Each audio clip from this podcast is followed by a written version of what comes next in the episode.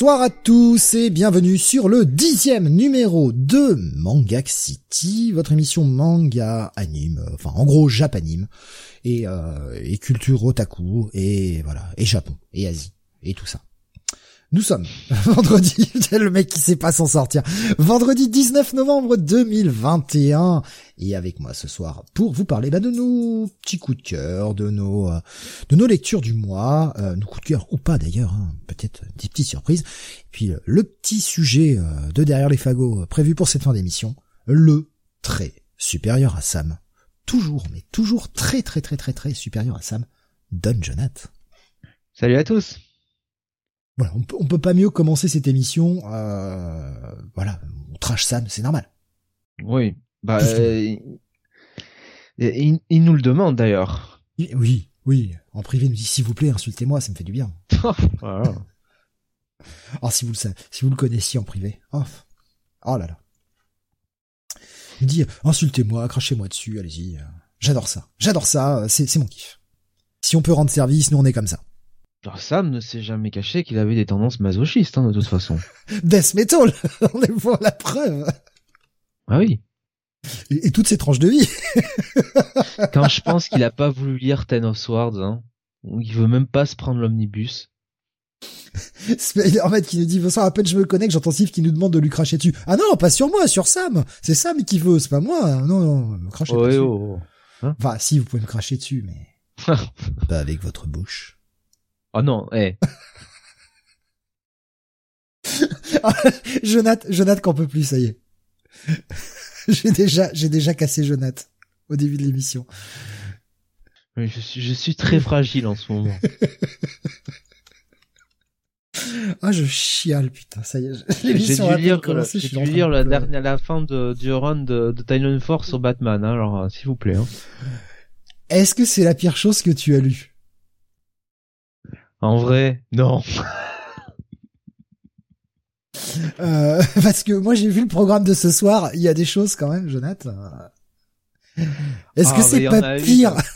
Voilà, hein, je pense qu'on pense à la même. Est-ce que c'est Oh quand même pas pire que le Batman de euh, de, de, de Tanyan Ford Ouais, ouais, bah oui, effectivement, on pense au même truc, parce que je vois euh, ce que tu, ce que Oui, tu surlignes. Il y, a une compétition là, franchement, c'est un peu la, c'est un peu la course, tu sais, euh, à l'envers, quoi. C'est-à-dire le, euh, la personne qui va arriver le dernier, quoi, tu vois. Donc c'est la bagarre, quoi. Ça, ça marche à reculons, en fait. Qui sera le pire? Je sais pas. Ah putain, votez pour celui qui est le, le, le, le meilleur du moins bon. Voilà. Euh, Le programme va être euh, assez chargé finalement. On pensait avoir une petite émission. Ouais, bon, spoiler alert. euh, si on fait moins de deux heures, c'est qu'on est malade. Appelez le SAMU pour nous. Hein, euh, parce que franchement, le planning est assez chargé. On va parler d'un petit peu tout de Ouais. l'actualité euh, avec quelques sorties importantes. Et Jonathan s'est sacrifié pour la cause. Vous allez le découvrir dans quelques instants. J'ai profité de l'absence de Sam pour enfin faire le titre qu'on attendait tous, quoi. Il faut arrêter, quoi. Faut arrêter de se, faut arrêter d'enculer les mouches. Il y a un manga qu'on voulait tous reviewer, dont on voulait tous parler, et euh, Sam mettait toujours son veto. Bah là, donc terminé. Sam n'est pas là. euh, quand le chat n'est pas là, les souris dansent. Et puis euh, Steve et moi sommes quand même des gros rats, hein. On va pas se mentir. Donc, euh, Vous allez voir, on vous découvrirez ça tout à l'heure. Mais on va parler également de euh, Cowboy Bebop. Évidemment, euh, Jonath qui s'est sacrifié pour la cause, qui a été voir. Euh, donc, bah, tu vas pouvoir nous en parler. hein. C'est avec ça qu'on va ouvrir. On parlera donc de nous sortes de. Euh, j'écris, j'écris. Je veux dire bonsoir Agré sur le chat et j'écris bonsoir Jonath parce que parce que je te je te nomme. Mon cerveau n'y arrive plus. Mon cerveau n'arrive plus à faire deux choses. Ça y est, ca- cassé. La machine elle est pétée. Euh, donc nos lectures, on parlera aussi euh, un petit peu euh, petit point de, de voilà des petits trucs euh, qu'on vous garde et puis un petit sujet qu'on garde pour la fin. Un petit sujet, on n'allait pas faire de rétro review sans ça, mais surtout pas sur Kingdom évidemment. On en parlera tous ensemble, mais on vous a prévu un petit sujet, un petit sujet débat en fin d'émission qui, je pense, euh, bah, plaira à tout le monde parce que bah, tout le monde peut participer et c'est ça l'intérêt. Qu'est-ce Oui. que c'est? Oui, on n'allait pas faire de rétro review sur Kingdom sans Sam parce que pour être honnête, il y a que Sam qui dit Kingdom. Donc euh, Nous on fait semblant, on regarde les images. nous on a juste un texte en fait que Sam nous donne avant l'émission et on lit, hein, c'est tout. Hein. Il nous écrit nos réponses et nos répliques. Il écrit tout. Il écrit même les blagues. Ah ouais, ouais. Il est bon quand même, ce Sam. Hein. Si tu fais Kingdom sans Sam, on va retrouver ton corps dans trois départements, nous dit Alexa. c'est un peu ça. Hein. Euh, Gris qui nous partage un petit bout de WhatsApp qui nous dit bon WhatsApp j'ai vu la saison 2 de Tiger King il faut raser l'Amérique. Putain j'ai toujours pas commencé cette série. Il va falloir que je m'y mette quand même un de ces quatre. C'est c'est franchement c'est l'espace hein, ce truc hein. c'est vraiment à voir hein. j'ai pas vu la saison 2 mais alors la saison 1 c'est ouais elle vient de, elle, vient de elle vient de sortir. C'est un petit bijou. mais j'ai peur que ce soit trop pour moi en fait c'est que j'ai peur que je ne supporte pas, du, du facepalm ou envie de me, de courir à pleine vitesse, la tête dans le mur. Bah, moi aussi, je suis pas, euh, je suis pas fan du cringe pour faire du cringe. Mais là, c'est tellement, euh, c'est tellement, euh, c'est tellement à part, quoi. C'est tellement, c'est tellement un conglomérat de personnages plus dingues les uns que les autres que, non, c'est, c'est, génial. Ah, Y qui dit par contre, j'ai du mal avec la violence alimentaire et là, c'est violent. Ah! Ah, alors ça, par contre. Ouais. Hmm. Je sais pas si je vais pouvoir supporter. Mais ça va, c'est des tigres, ils bouffent les hommes. Non, mais je fais, euh, je fais mon gros métalleux comme ça, mais euh, ouais, là, là, en l'intérieur, il y a la petite couche de guimauve qui fait mal aux animaux. Je pleure. Hmm. Ah, je sais pas. Bon, il faudra que j'essaye euh, un de ces quatre, dès que j'aurai un peu de temps. Ce qui est pas facile en ce moment, mais on va essayer quand même. Euh, ben Jonathan, je te, puisqu'on parle de, de séries, je te propose que l'on passe un de nos premiers euh, gros plats, plat de sushi, voilà, van raciste, c'est fait, euh, c'est contractuel en chaque émission, je suis obligé, je suis obligé. c'est pour toi, ton contrat, hein, moi je, je participe pas. Hein. Jonathan, tu vas nous parler de Cowboy Bebop, la nouvelle série Netflix, la version live. Ouais. Alors la série est sortie euh, aujourd'hui. Euh, donc nous sommes le 19 novembre 2021. Euh, donc évidemment, je n'ai quand même pas eu le temps de voir les 10 épisodes, hein, on va pas se mentir. Par contre, j'ai vu les deux premiers, j'ai un peu euh, feuilleté, enfin non, pas feuilleté, un peu, un peu regardé l'épisode 3. Euh, donc euh, je peux un, je peux vous donner un petit une petite indication, des petites idées sur euh, euh, sur euh, sur ce que j'en ai retenu, enfin de cette série. je suis quelqu'un qui est un amateur inconditionnel de l'animé. qui était vraiment donc l'animé de 1998, hein, qui était vraiment un petit bijou du studio Sunrise, qui a vraiment marqué son époque. Donc, autant vous dire que euh, cette, adaptation, ce n'est pas que euh, je l'attendais au tournant en me disant euh, bon, voyons comment ils vont massacrer la série, ou je ne l'attendais pas non plus dans l'excès inverse en me disant oh ça va forcément être génial. Voilà, je savais que de toute façon il y a des animés qui sont impossibles à, à adapter. Hein, faut, faut, faut être tout à fait clair. Alors, Cowboy Bebop, il me semble quand même que c'est un peu un peu plus jouable malgré tout que euh, des trucs comme euh, Dragon Ball euh, ou euh, ou Senseiya ou je vois pas le problème avec une adaptation live de Dragon Ball Jonathan. Je sais pas ce qui te fait dire ça. Non c'est vrai c'est vrai. Non non Sangoku qui mange des euh, des, euh, des cuisses de dinde euh, en plein dans les rues de New York, c'est très c'est très bon ça, c'est très une très bonne adaptation. donc voilà, Cowboy Bebop c'est quand même quelque chose qui me paraît plus jouable, tu vois, que par exemple One Piece et Yu Yu Hakusho qui sont des projets là euh, de Netflix, qui sont même euh, bah, là en, branle quoi, très clairement. Euh, parce que même s'il y a ce côté de l'espace, hein, parce que l'espace est finalement un personnage hein, de la série de, de l'animé hein, à part entière, on était quand même sur un petit peu une, une ambiance alors mi futuriste mi un petit peu un petit peu rétro quand même donc avec euh, bon finalement des personnages euh, hauts en couleur mais sans forcément de super pouvoir, il y avait moyen que que ça puisse ça puisse marcher. Le premier problème, parce que bon, il y a quand même des problèmes dans ce truc-là, euh, c'est déjà le générique. Bon. Ah. Le, le, c'est bête, hein, mais le générique, ils ont essayé de faire le même générique que l'animé, mais avec les personnages live hein, en prise en prise de vue réelle, pas avec des, des, des personnages en animé. Donc pas de pas de soucis hein, jusqu'à présent. Ils essayent de rendre hommage. Après tout, ils ont le cul entre deux chaises parce que d'un côté, euh, il faut absolument qu'ils fassent, euh, qu'ils rendent justice aux fans de l'animé et d'autre part, il faut quand même qu'ils euh, bon qu'ils adaptent ça quand même. et donc ça, ça me dérangeait pas le côté prise de vue réelle avec des vrais personnages. Ce qui m'a dérangé, c'est que si tu veux, dans le générique, ils te spoil pratiquement l'intrigue quoi. Alors la personne qui ne connaît pas Cowboy Bebop, qui n'a pas vu l'animé, ça ne lui pose pas problème, tu vois, parce qu'elle verra un ensemble de personnages et des actions euh, qui sont euh, des actions faites par les personnages qui sont indépendantes les unes des autres, elles ne vont pas, elles ne vont pas être, comment dire, impactées par ça. C'est comme par exemple là, le genre, c'est c'est un animé, mais le dernier générique, le dernier opening de Dino Daiboken, quand t'as lu le manga, c'est spoil, euh, c'est la fête du slip, quoi. C'est spoil à gogo, quoi. Ah, c'est un peu le problème souvent avec les génériques d'animé. Hein. Et là, c'est vraiment sur Dai, c'est fou, quoi. Alors, quand t'as pas vu l'animé, tu t'en fous. Quand t'as lu le manga, euh, que tu connais l'histoire, tu te dis merde, quoi. Euh, le mec qui a pas lu l'animé, mais qui quand même connaît le concept des animés qui spoil des, openings d'animés qui spoil le truc. Bon. Et là, c'est ça dans, le générique de Cowboy Bebop, c'est-à-dire que t'as euh, vraiment euh, tout qui se T'as notamment une scène qui est très marquante de l'épisode 26, donc du dernier épisode du show. Qui qui qui est spoilé quoi. Alors c'est peut-être pas le non, c'est peut-être pas c'est peut-être pas le dernier épisode. Je te dis une bêtise. C'est un épisode d'avant, mais c'est quand même un truc qui est hyper important pour l'intrigue finale quoi voilà parce que euh, malgré tout Cowboy Bebop euh, voilà il y a pas forcément un fil rouge euh, mais il y avait quand même des éléments euh, qui étaient très importants quoi notamment par rapport au passé de Spike donc ça te ça te spoil quand même ça ça te spoil tous les personnages et c'est un peu dérangeant euh, donc moi le générique c'est plutôt un un minus Hein, euh, ça me gêne un peu. Euh, gros gros problème aussi.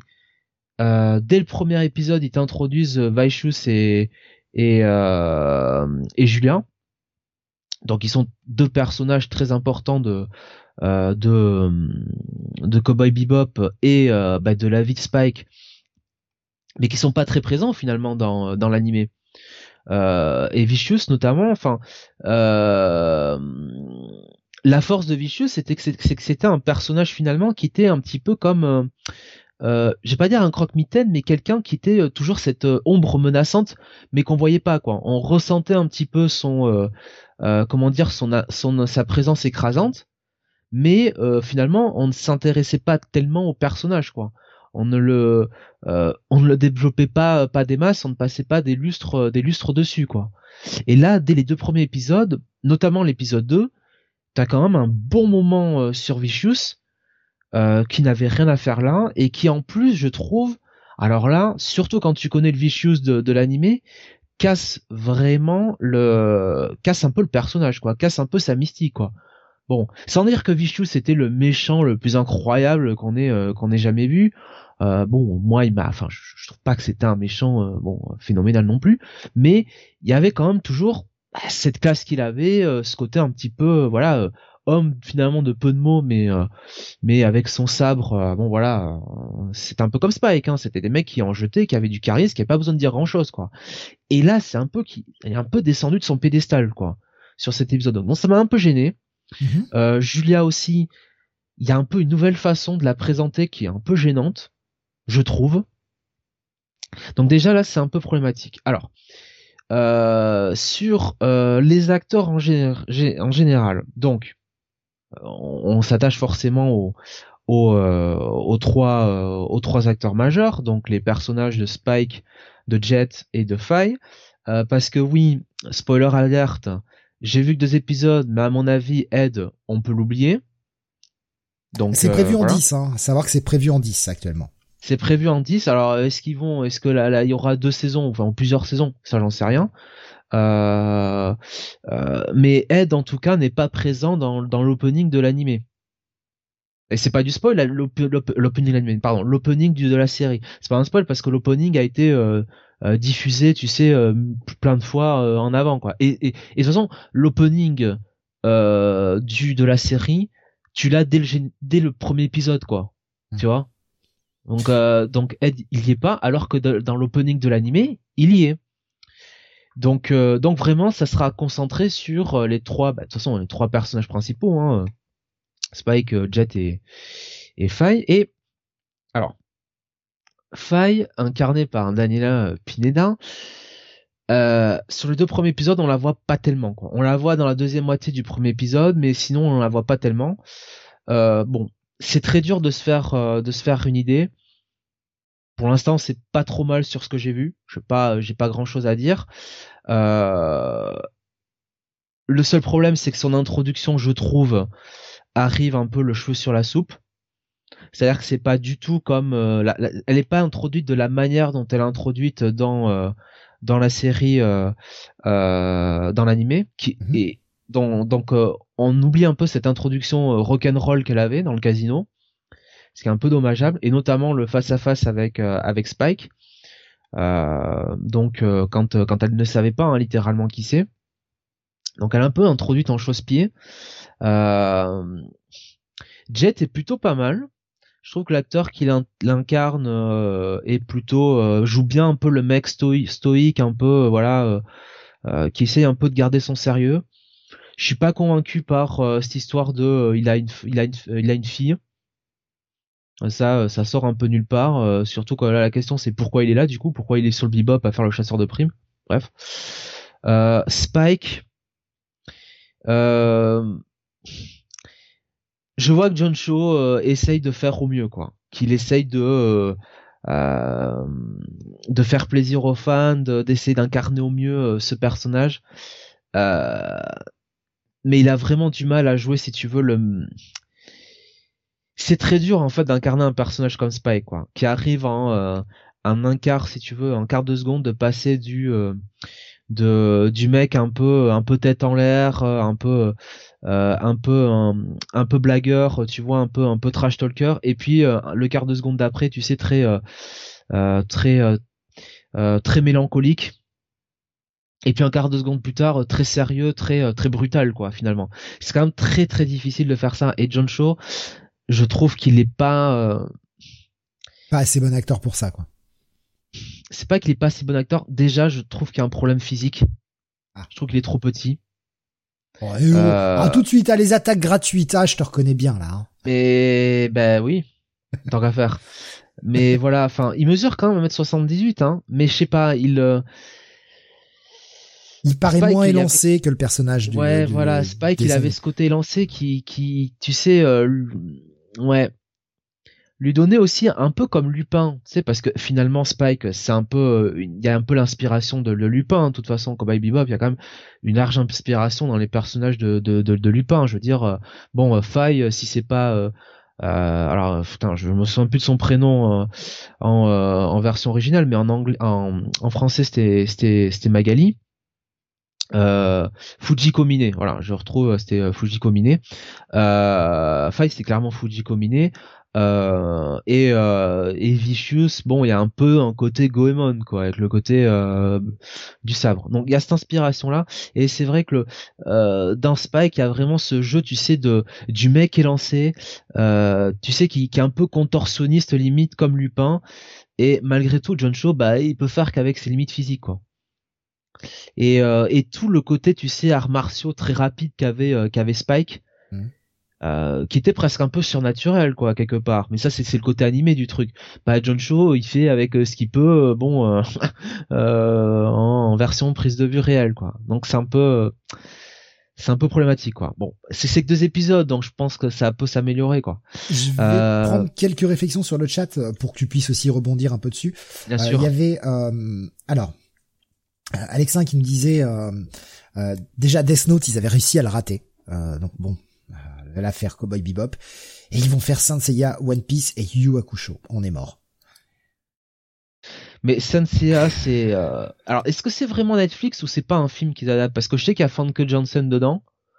Mais... Euh... Après, elle a déjà joué dans des séries, hein, Famke, donc... Euh...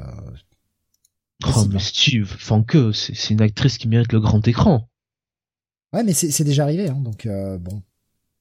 Ce serait pas la première fois, ah disons, bah, qu'elle joue dans une elle série. Était, elle était effectivement dans Nip Tuck, hein, on s'en souvient. Ouais, elle avait joué dans putain merde, c'était quoi cette série euh... Oh, le truc, j'ai trouvé que c'était un truc extrêmement chiant. J'ai regardé juste le pilote et j'ai fait plus jamais. Histoire d'une espèce d'histoire de loup-garou et de vampire et de je sais plus quoi. Une histoire de. Bon, bref. Buffy contre les vampires? Non, non, non, une série beaucoup plus récente. Euh... Teen Wolf? Non, non, non, euh, plus euh, un peu plus artsy que ça, mais euh, bon, ça m'avait pas, ça m'avait touché l'une sans faire bouger l'autre, quoi. C'est pas grave. Voilà. Ça, ça me revient pas. Euh, Qu'est-ce que j'ai vu passer? Alors, Isoka nous disait la question, c'est plutôt est-ce possible d'adapter un animé de nos jours? Baby Cart et Lady Snowblood dans les années 70, c'était génial, mais du seinen pour du shonen, j'ai de sérieux doutes. Et euh, concernant ce que tu disais par rapport aux acteurs, euh, Alexandre nous disait, euh, on dirait les adaptations comics du début où ils voulaient l'adapter en corrigeant le matériel car ils savent mieux.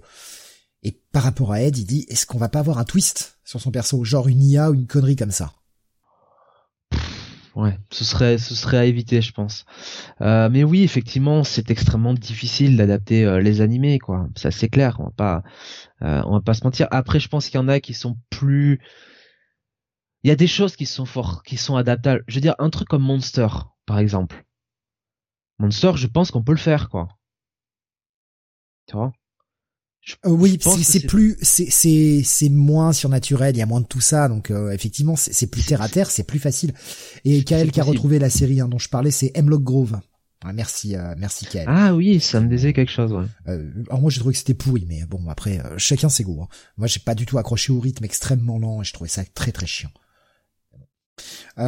Pour Alex, Alexin, il disait par rapport au coup de la fille là, ils vont trimer l'histoire de la fille de son ami en sa propre fille. Et concernant John Cho, Suro nous disait dans les teasers, c'est pas très dandy déjà. Oui. Et euh, pareil pour Alexin, la façon euh, de combattre n'est pas adaptée au live action. Non, euh, parce que c'est un spécialiste en arts martiaux, mais putain, c'est des arts martiaux du tonnerre, hein, parce que je veux dire, euh, bon, quel athlète, hein, le père Spike. Donc c'est très très compliqué. Donc John Cho, finalement, il fait un petit peu, tu vois, euh, presque euh, du, kung-fu, quoi. Enfin, tu vois, des films d'action de Hong Kong, des choses comme ça. Ce qui, ce qui est pas, ce qui est, ce qui est très impressionnant. Mais forcément, tu perds la, vitesse d'exécution que t'as dans, dans Cowboy Bebop, quoi.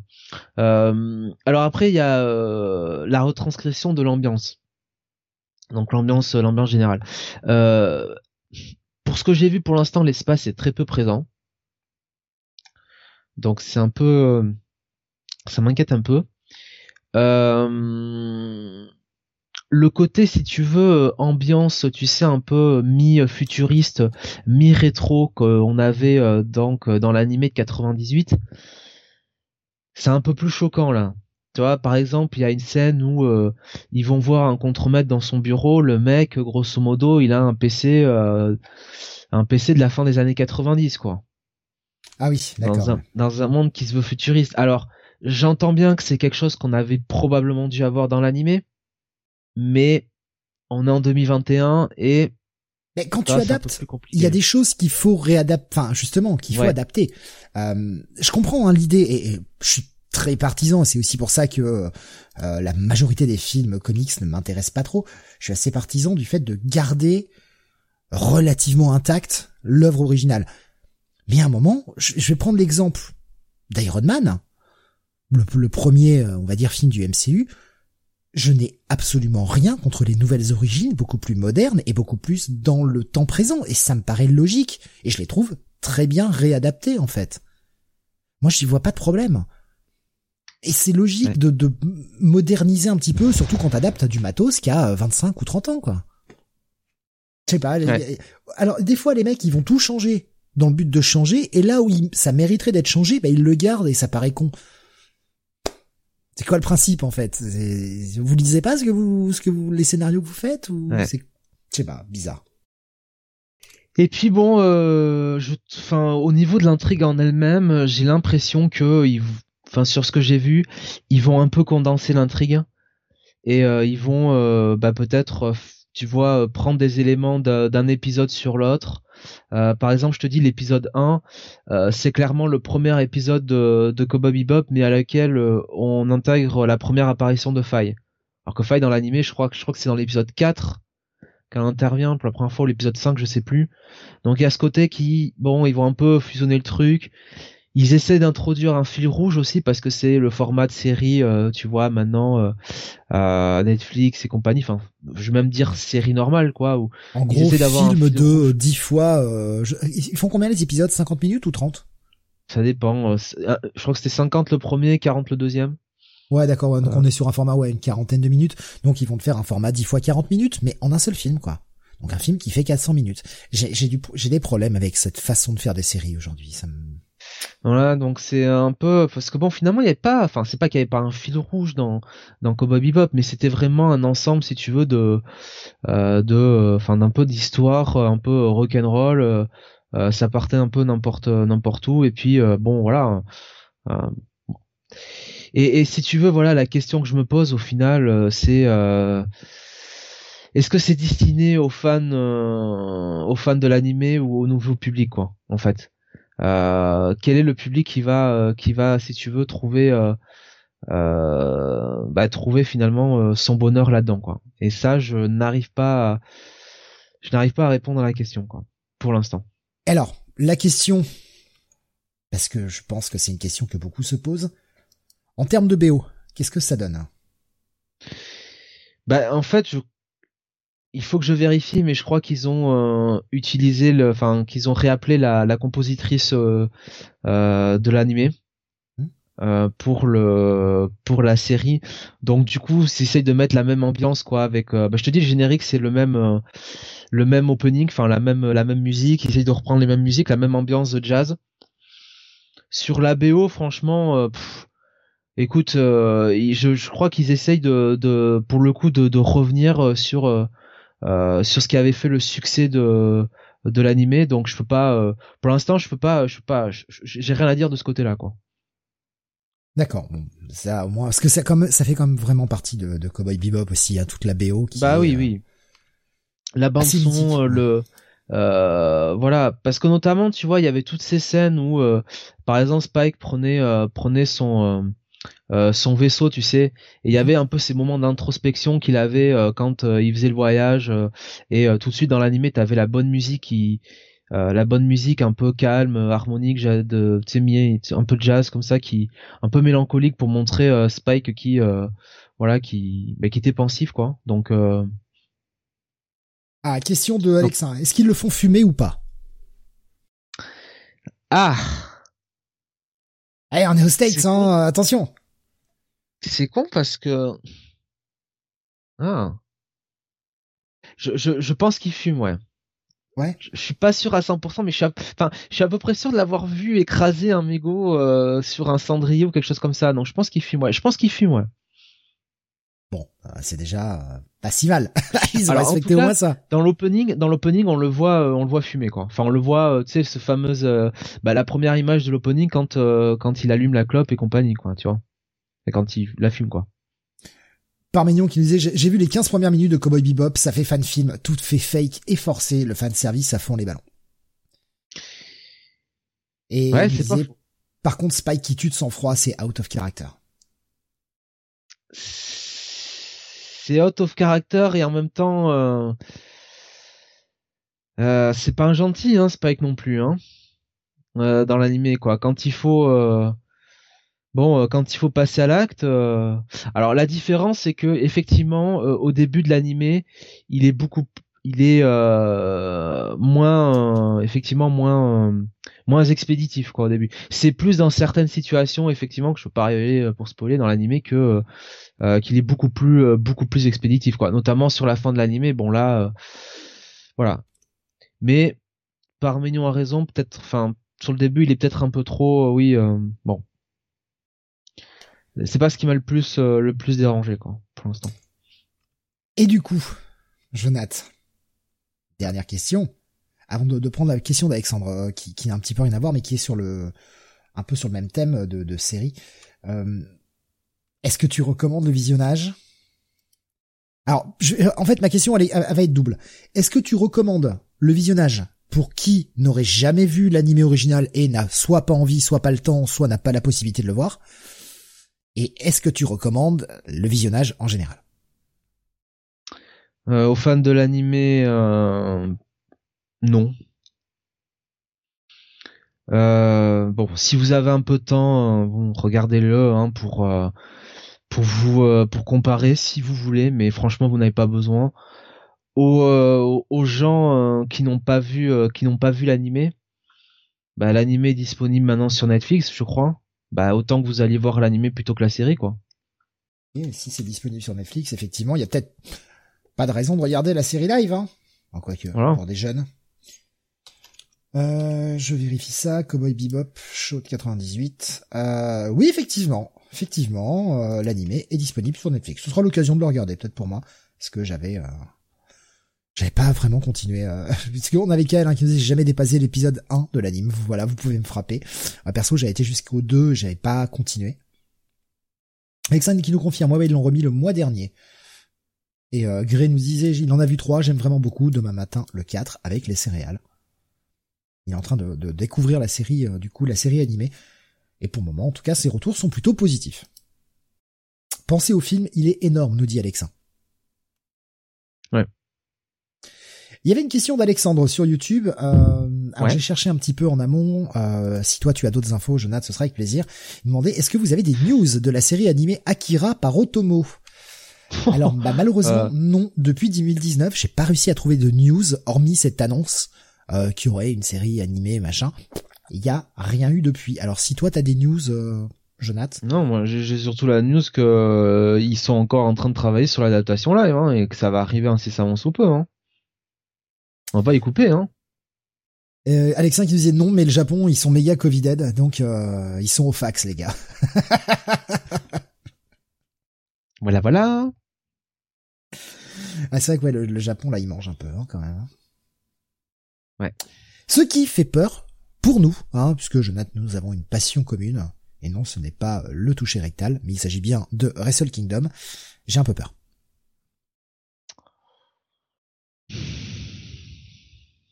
On verra. C'est long de moi. Hein. Euh, là, là, il tape, ça tape fort et euh, hmm, euh, niveau Covid, j'ai bien peur que ça risque d'être un peu un show, un peu au rabais parce que bah, certains sont ailleurs, notamment aux États-Unis.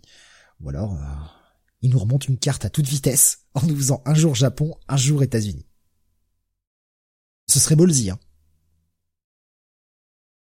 Euh, ça, j'y crois pas, par contre. Ouais, mais avec tous les talents euh, qui sont euh, aux States en ce moment? Je sais pas. Je sais pas trop. Euh, Alexandre dit la dernière saison de Bleach, pas de nouvelles depuis deux ans. Oui, oui. Ah oui, mais c'est vrai que c'est vrai que ça a tapé beaucoup. Hein. C'est chaud. Bref. Allez. Donc Cowboy Bebop, euh, ben euh, recommandé par Jonathan évidemment. Bah, toujours plus quand même que la fin du run de, du, du Tagnon sur sur Batman. Hein. Ouais, mais c'est pas fini. C'est pas fini, ce qu'on avait oublié hier. Il y a le Omega. Je parle pas de Kenny. Hein. Je parle pas de Kenny, malheureusement. Il y a, il y a le Fear State Omega. On va se régaler. Enfin, vous, hein, vous vous régalerez. Euh, moi, je, je fais l'impasse. non, mais courageux, mais pas téméraire non plus. Hein. Euh, on va passer aux lectures. Allez. Dis-moi, ah, il y a encore des gens qui lisent Batman par Tanyon, nous dit. Bah, euh, Jonathan hier soir, euh, qui nous en a fait une très très bonne review. Très très bonne. Il assume même plus de s'appeler Tanyon 4, maintenant c'est le Tignon. Simplement Tanyon. Il met Tanyon 4 simplement sur les titres indés. Euh, Jonathan, je recommande un coup de pied dans les couilles plutôt que 50 coups de couteau, nous dit Alexa. Voilà. Allez, lecture du mois. Euh, on va démarrer avec une de tes lectures. Euh, on est au troisième tome en VF. Ouais. Bucket List, of, Bucket List, excusez-moi, of the Dead, euh, The Sang. Hein, en, oui, je le dis à la française, The Sang. Fait chier. Ça m'emmerde. autrement de le faire. donc, série qui t'avait jusqu'à présent plutôt euh, bien plu. C'était Zomb 100, je crois plutôt. Euh, je dis 100, mais c'est Zomb. ouais, Zomb 100. Ouais, euh, c'est vrai qui, qui plaît beaucoup, euh, qui plaît beaucoup à Sam, parce que c'est un peu son fantasme. Hein. ouais, ouais, je crois qu'il nous avait dit un truc comme ça que des morts partout. Bon. Voilà, des morts partout, pouvoir quitter son boulot, des choses comme ça, voilà. donc, ben on retrouve bah, le, héros, hein, Akira, donc qui poursuit un peu euh, son, son, son aventure euh, dans Tokyo euh, qui est aujourd'hui enfin qui est dans le manga à ce moment-là envahi par les zombies. Il a rejoint il a été rejoint par son son, son grand ami Kensho et donc les deux ben en gros bah, Akira s'est donc fait cette liste des choses qu'il veut faire avant d'être un zombie donc il a noté bah, 100 choses à faire donc bah d'où le titre du manga oui, alors pour ceux qui ne euh, parlent pas du tout anglais, hein, qui n'ont pas de, de connaissances euh, du tout anglophones, le bucket list en fait c'est euh, la liste des choses à faire avant de mourir. C'est comme ça qu'on appelle ça en, anglais, the bucket list. Voilà, c'est un, truc assez connu aux États-Unis. C'est vrai c'est un peu moins connu en France et surtout pas avec cette appellation-là. Donc au cas où, pour ceux que ça pourrait aider. Donc dans le tome 2, on rencontrait le, il me semble, le personnage de Shizuka, donc qui elle aussi est et euh, est une rescapée de, de ce monde un peu infernal. Euh, alors elle, euh, elle est plus, tu vois, une genre de super cerveau, vraiment gros poste en haut d'une énorme, d'une énorme compagnie. et en gros, bon bah de cheville en aiguille, Akira la rencontre et et euh, je crois que le, dernier euh, dernier tome se finissait par euh, un espèce de climax dans un aqua, dans un un aquarium, oui. Alors, quand tu parles de ah. climax, Jonathan, il va falloir détailler parce que tu me parles d'un garçon, d'une fille, d'un climax dans un aquarium. Moi, j'ai des images en tête.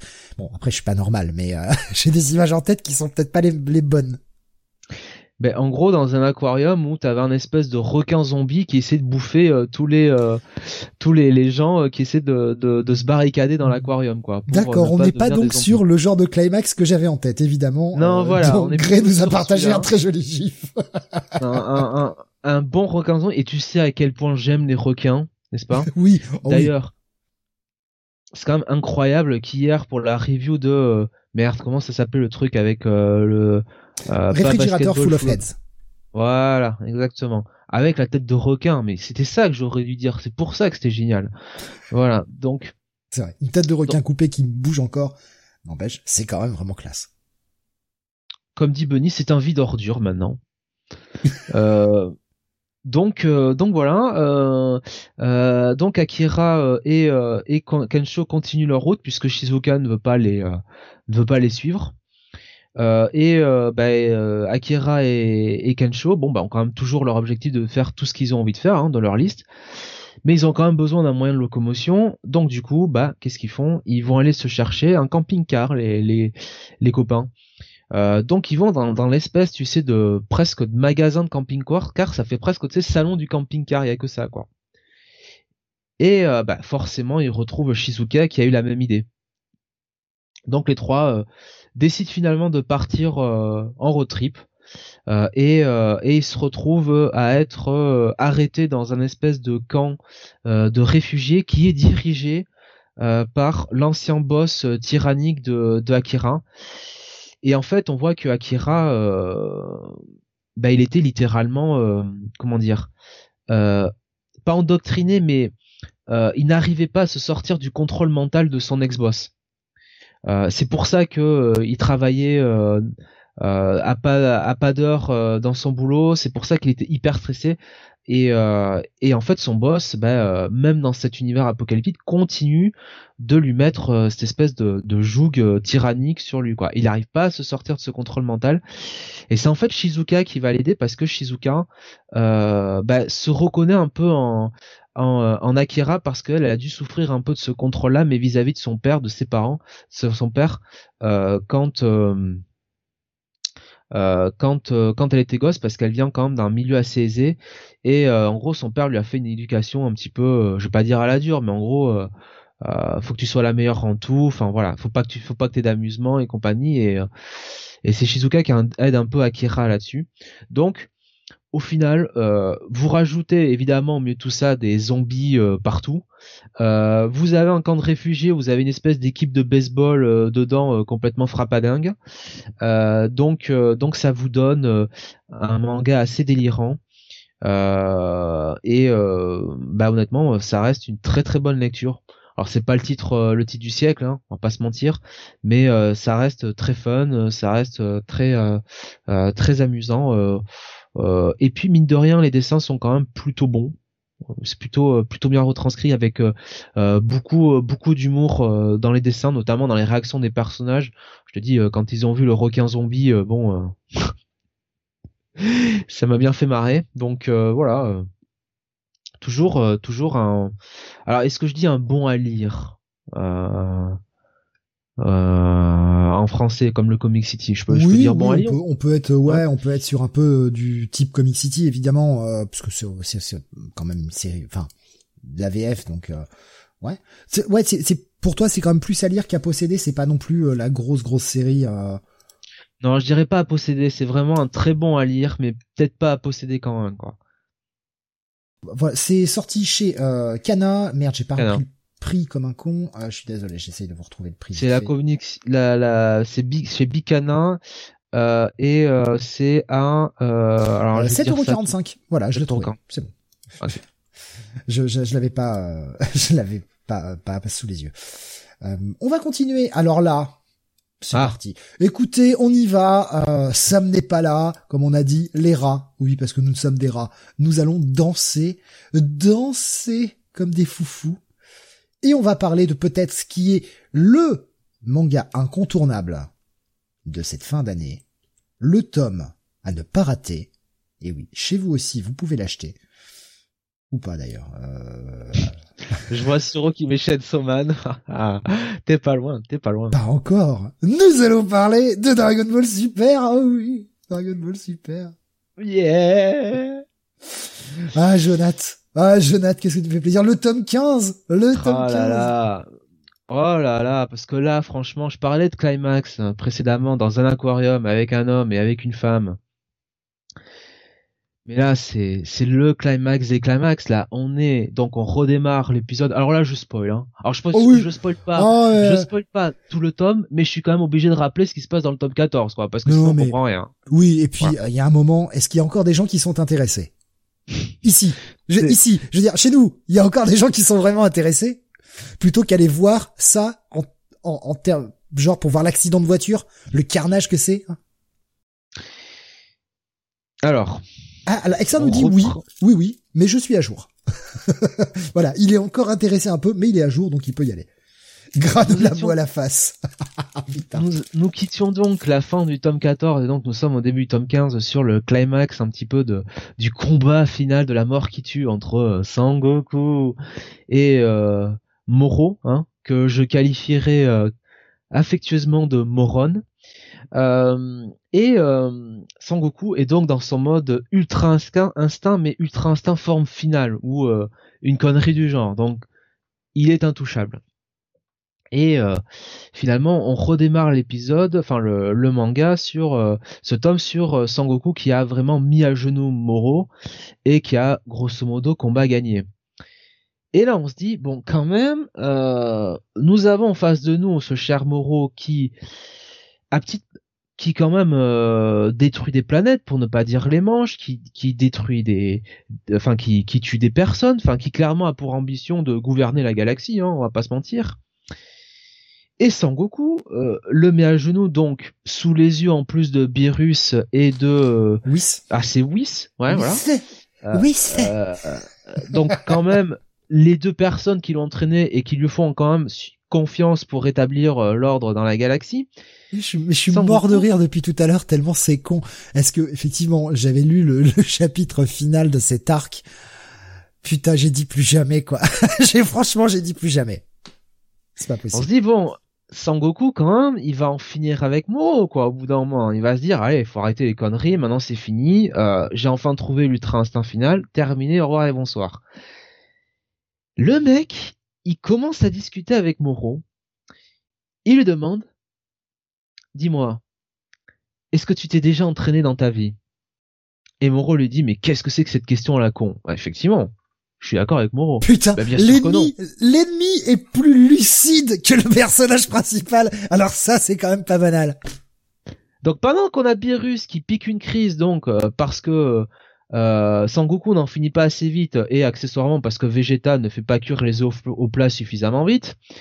Euh, on a quand même Sangoku qui va faire une espèce de psychanalyse à Moro en lui disant écoute, euh, tu sais, ah, si tu t'étais entraîné dans ta vie, on aurait pu avoir un combat plus équitable.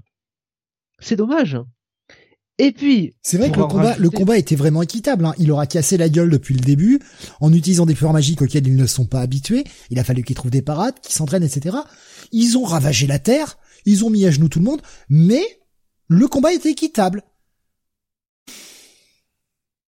Oh, Et le mec, bon, il lui dit, écoute, je te propose un marché.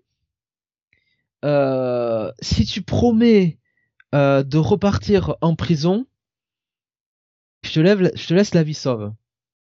Et euh, Moro qui est à genoux lui dit euh, bah écoute oui oui merci Sangoku. Sangoku dit à, à Krillin donc enfin va voir Krillin qui était à côté et il dit à Krillin dis donc Krillin t'as des euh, t'as des senzu des haricots magiques donne-moi-en un. Le mec il va voir Moro il lui file un putain d'haricot magique parce que l'autre lui a promis de repartir en prison. Vous vous doutez bien que Moro, il mentait. Donc entre-temps, il avait trouvé un moyen de, s'en sortir et euh, via euh, un membre, bon, euh, je vous dis pas comment il fait, mais en gros, il trouve un moyen de d'avoir un power-up via un truc qu'il a fait avec avec un autre personnage qu'il a accédé, enfin auquel précédemment il a il a récupéré les les, les capacités.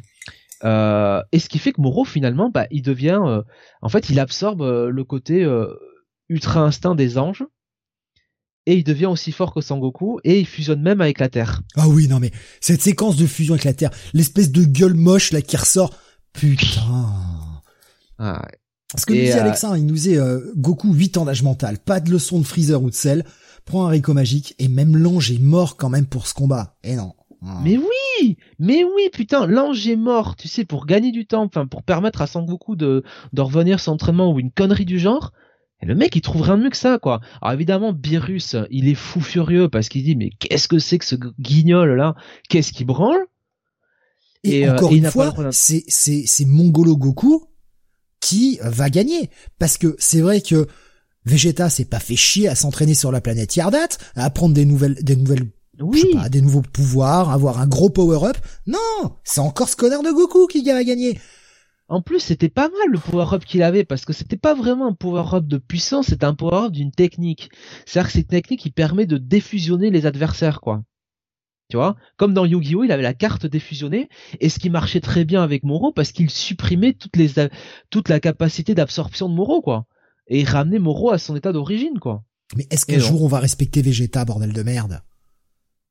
Steve, euh, il, il, a cuit des œufs plats dans, dans, Dragon Ball, euh, euh, le, combat des dieux là, ou je ne sais quoi là. Alors c'est fini quoi.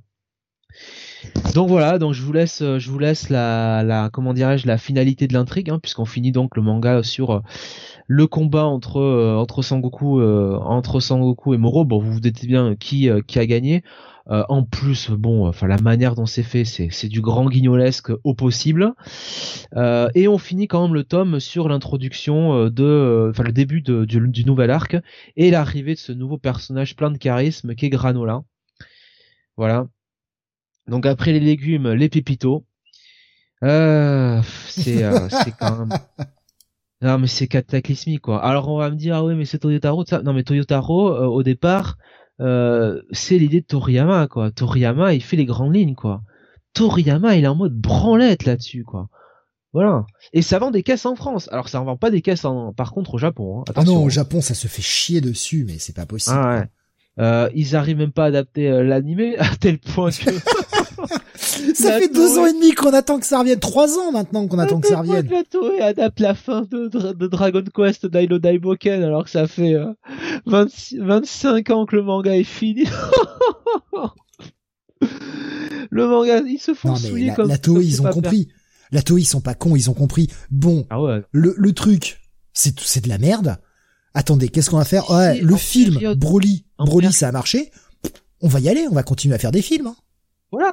Si en période de Covid, on est un peu en difficulté pour faire, tu vois, vraiment parce qu'ils travaillent pas ensemble, ils sont en télétravail. Si on a des difficultés pour monter les épisodes, si on a des difficultés pour faire vraiment faire un vrai animé, écoute, on va pas adapter cette merde. Hein. On va faire un truc qui peut-être va nous ouvrir un nouveau marché via Dragon Quest pour pour Square Enix et et en plus qui pour le coup est bien avec Dino Daiboken. Donc voilà, ils ont raison la Toei. Hein on va pas mettre les on va pas mettre les capitaux sur un truc comme euh, comme Dragon Ball quoi. Quand tu vois le, le le prix que ça a ramené à, à l'international, le, film Dragon Ball Super Broly, ils auraient tort de se priver. Ils ne feront jamais autant de blé avec une série animée. Impossible. Non. La façon dont la licence continue de vivre, ils ont les droits, ils peuvent adapter tout ce qu'ils veulent et faire les jouets qu'ils veulent, etc. Bandai s'en met plein les poches, la Toei s'en met plein les poches. Voilà. Mais c'est, c'est, ce qui est terrible, c'est que le personnage de Goku n'aura donc jamais évolué. C'est un crétin fini. Euh, comme disait, euh, enfin comme disait, je crois que c'est Alexandre qui disait, quand Freezer, il le laisse vivant. Je rappelle quand même que Freezer venait de faire un génocide sur Namek, hein, tuer euh, le meilleur ami de Sangoku, euh, tuer euh, Vegeta, tuer Piccolo, enfin euh, tuer la race de Sangoku au préalable, hein, les les Saiyajin. Donc tout le monde était passé, mais il trouve quand même le moyen de le laisser vivant. Après on a Cell, pareil. Bon là c'était plus plus Sangohan qui avait justement Sangoku avait dit à Sangohan qu'il avait fait une erreur. Donc là tu dis c'est bien. Et puis euh, dans euh, voilà, c'est reparti comme en 40 déjà dans Boo euh, là, enfin même dans Boo. Hein. Je veux dire, il a la possibilité de le, de le, de le down définitivement. S'il fait, il fait non, bon bah je vais apprendre la fusion aux deux petits gamins là, puis démerdez-vous. Oui, il peut le liquider. Il dit même après, oh c'est vrai que j'aurais pu le liquider dans ma forme Super Saiyajin 3, mais je préférais laisser transmettre le bâton à la nouvelle génération. Bon. Ah bah, on a vu, on a vu la nouvelle génération. Hein. Alors les deux petits, bah vous allez garder l'île pendant que c'est 17 est ailleurs. Hein. Euh, non non, ah vous participez pas au combat vous Ah bah non, non non non, non non. Vous faites du bah, surplace depuis euh, depuis super quoi. S'ils veulent faire une adaptation live de, de Dragon Ball, il y a pas de problème. Vous mettez genre, euh, tu vois, Guillaume Canet en Sangoku, c'est parfait, je prends. Voilà. Ah, Alexandre qui nous dit, hein, fin de film Broly, Freezer a tué le père de Broly, il repart tranquille, conquérir des planètes et mettre en esclavage des gens. Mais oui. Oui. Et là, bah, l'arc granola, hein, euh, franchement, ça, là, ça m'a, ça m'a, moi, la fin de Moro m'a achevé. Ça m'a achevé. J'ai écouté quelques quelques reviews des premiers chapitres de, de Granola. Ah, je suis pas allé les lire. Hein. J'ai écouté des, des, gens en parler. Et quand ce qu'ils en disaient, mais moi je peux pas quoi. Je peux pas. Un mec, oh là là, les Saiyans sont mes ennemis, machin. Oh, regardez, je vais devenir l'être le plus fort de la galaxie. Une transformation avec des cheveux longs encore. Mais putain, mais un jour on se renouvelle dans cette histoire ou pas, en fait? Je sais pas, je comprends pas. Je comprends pas le délire. Et j'ai eu le dernier chapitre qui est sorti euh, aujourd'hui ou hier et euh... Oula, oh, oh, oh, vas-y, oh non vas-y, sans trop spoiler, vas-y, dis-nous ce que tu en as pensé parce que ça, là, ce chant que je bien rigoler. Ouais, bah en gros, euh, ça a fait passer tous les personnages pour des triple buses, hein. Oh, bah comme d'habitude en fait. Voilà. il, il, arrive bientôt à la fin, ce putain d'arc ou pas? Ça a l'air d'être la fin là. Enfin la fin. Parce que ça fait un moment que ça, euh. ça dure quand même. Ouais, bon. Euh, Alexandre dit il y a un truc là sur Vegeta dans les chapitres qui est pas mal. Oui, oui, non, mais Vegeta c'est celui qui a le meilleur développement, mais au final ça ne sert à rien parce que c'est toujours Sangoku qui a la vedette. Ouais. Bah, ou alors qu'il le fasse évoluer. La direction qu'il prenait, c'était de, prendre euh, la relève de la destruction, et bah qu'il lui donne son power-up, vraiment, à Vegeta. Et puis c'est bon, on n'en parle plus. Je sais pas, c'est l'immobilisme constant dans cette série en fait. Tout ce qui se passe est défait aussi sec. Je persiste à dire, vraiment, que l'arc du futur de Dragon Ball Super, hein, l'arc du futur avec Zamas, c'est une anomalie. Bah oui, pour l'instant, c'est une anomalie. Le bordel est bien écrit, le bordel a des enjeux, il y a un peu de sous-texte, c'est une anomalie. vu qu'ils sont pas capables de reproduire la formule. Il y a quelques bonnes idées à chaque fois ruinées, nous dit euh, Alexandre. Ouais, ben ouais, c'est bien triste. Donc, euh, à posséder, Jonas, si j'ai bien compris ce tome 15. Enfin, éviter, franchement, éviter, faut être sérieux 5 minutes. Ouais, ouais, Ah, Alexin qui me dit, attends, à la fin de l'arc Zamas, Trunks repart dans un futur où il y a déjà un Trunks au lieu de rester. Ça, j'avais pas réfléchi à ça. Oui, euh, J'avais pas réfléchi à ça. Oh, oui, tu allais dire, Jonathan? Non, j'ai dit, le... pour une fois qu'ils ont un bon arc, on va pas... Donc il y a deux Trunks et deux mailles et une Bulma. Ah ouais, mais c'est très con, j'avais pas pensé à ça en fait. En même temps, ça remonte, ça remonte à loin ma lecture de ça, mais merde, j'avais pas pensé à ça. oui, en fait, c'est vrai qu'effectivement, ils auraient dû rester même. Au lieu d'aller polluer euh, l'univers avec deux versions d'eux-mêmes. Hein. Qu'ils restent, quoi. Dans le temps présent, c'est très bien. Et participent au tournoi du pouvoir, plutôt que Freezer à la place de Tenchinan, oh non, mais moi j'aurais dit à la place de Freezer, parce que bon, même si Freezer est fort, je suis désolé, Freezer il a pas sa place, quoi. Vraiment. Oh tiens, je vais ressusciter mon pire ennemi. Bah oui, je vais lui promettre de revenir, hein, et comme ça, il va venir, il va nous aider. Il va, il va rester, et son souhait à la fin, bah c'est, on lui a promis euh, la résurrection, bah voilà, on lui a donné. Et comme ça, le mec repart conquérir des planètes. Bah oui, mais oui. Bref. Allez, titre suivant, Steven, avançons parce que. Ouais, j'ai alors pour euh, pour changer un petit peu le, le genre, euh, j'ai inversé deux titres, Jonath. Euh, j'ai déjà fait la modification sur le conducteur. On va parler de Spy Family numéro 6. Oui, Spy Family donc qui est un alors je sais pas trop comment plutôt un shonen, je dirais, qui est plutôt un shonen. Donc on suit le personnage de Lloyd Forger qui est un, espion et qui, euh, dans le cadre de sa mission, euh, parce qu'il y a un long fil rouge autour d'une infiltration euh, dans dans, dans un établissement scolaire pour pour jeunes enfants, il est obligé de s'inventer une une fausse famille avec le personnage notamment de bah, le hasard fait qu'il tombe sur le pers il trouve le personnage de York qui devient donc sa fausse femme York qui elle-même est aussi euh, une espionne qui travaille pour une organisation secrète. Et euh, donc il recueille, le, enfin le personnage d'Anya devient euh, devient leur fille. Anya a cette possibilité de pouvoir lire dans les pensées. Donc ça nous donne une famille un peu alambiquée. Et on avait fini le tome 5 sur l'arrivée d'un nouveau personnage qui s'appelait Nightfall, qui est en fait une un peu le bah, Lloyd était le, le mentor en fait de, de Nightfall. Euh, en temps dans, dans, dans l'organisation d'espionnage et Nightfall. Euh, donc euh, va travailler sur une mission spécifique en duo avec avec Twilight donc bah, for Lloyd.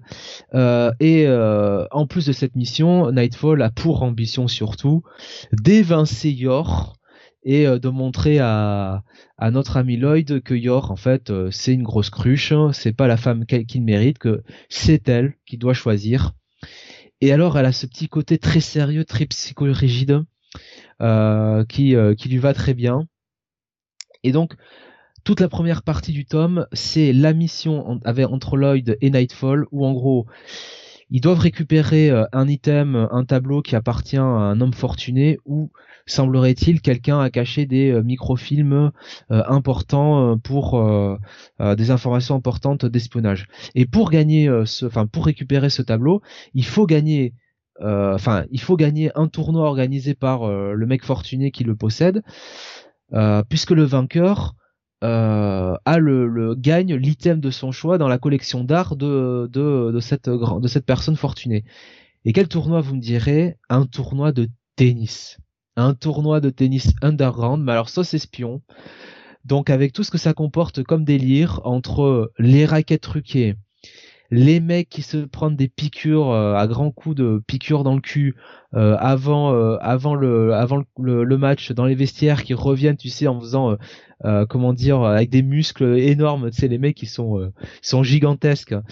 Et donc c'est gros enfin chapitre enfin c'est le début c'est le tournoi de tennis pendant la moitié du tome et c'est assez délirant surtout avec le côté tu sais très très très classe de Lloyd euh, pendant ce temps, on a York qui a un petit peu une, elle aussi une crise de confiance parce qu'elle a vu justement le personnage de Nightfall. Elle se dit elle aussi si elle est digne de Lloyd, donc elle commence à jouer au tennis. Mais euh, Yor avec sa force surhumaine qui joue au tennis, bah faut le voir pour le croire. Euh, donc voilà, donc ça reste toujours très très fun à lire. Euh, vers la fin du tome, on revient un petit peu sur l'intrigue de l'établissement scolaire, le fil rouge. Ça reste toujours très plaisant, ça reste, ça reste drôle. Peut-être qu'il faudra un petit peu accélérer euh, l'intrigue, le fil rouge. Mais honnêtement, jusqu'à présent, c'est une assez bonne, c'est quand même une très bonne surprise. Euh, c'est pas quand même un, incontournable pour moi.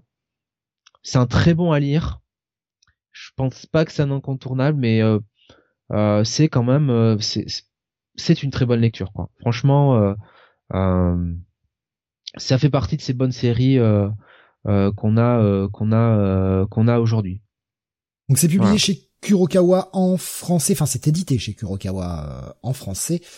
Et euh, donc le, le tome 6 est sorti hein, ce mois-ci, je regarde le jour, c'était le 10, voilà, le, le, 10 novembre, avec deux versions. Vous avez la version normale, euh, au prix de 6,90€, et vous avez une version limitée avec une jaquette exclusive et une plaque en métal, si j'ai bien compris, qui est euh, 3 euros plus cher, donc à 9,90€ pour ceux que pour ceux que ça intéresse.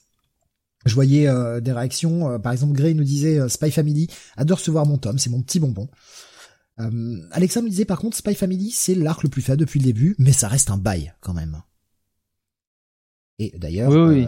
début de l'anime en début 2022. Pour ceux que ça intéresse, voilà, va y avoir un animé de, de Spy Family. Vous a partagé un gif avec des, des images, ça a l'air plutôt mignon. Franchement.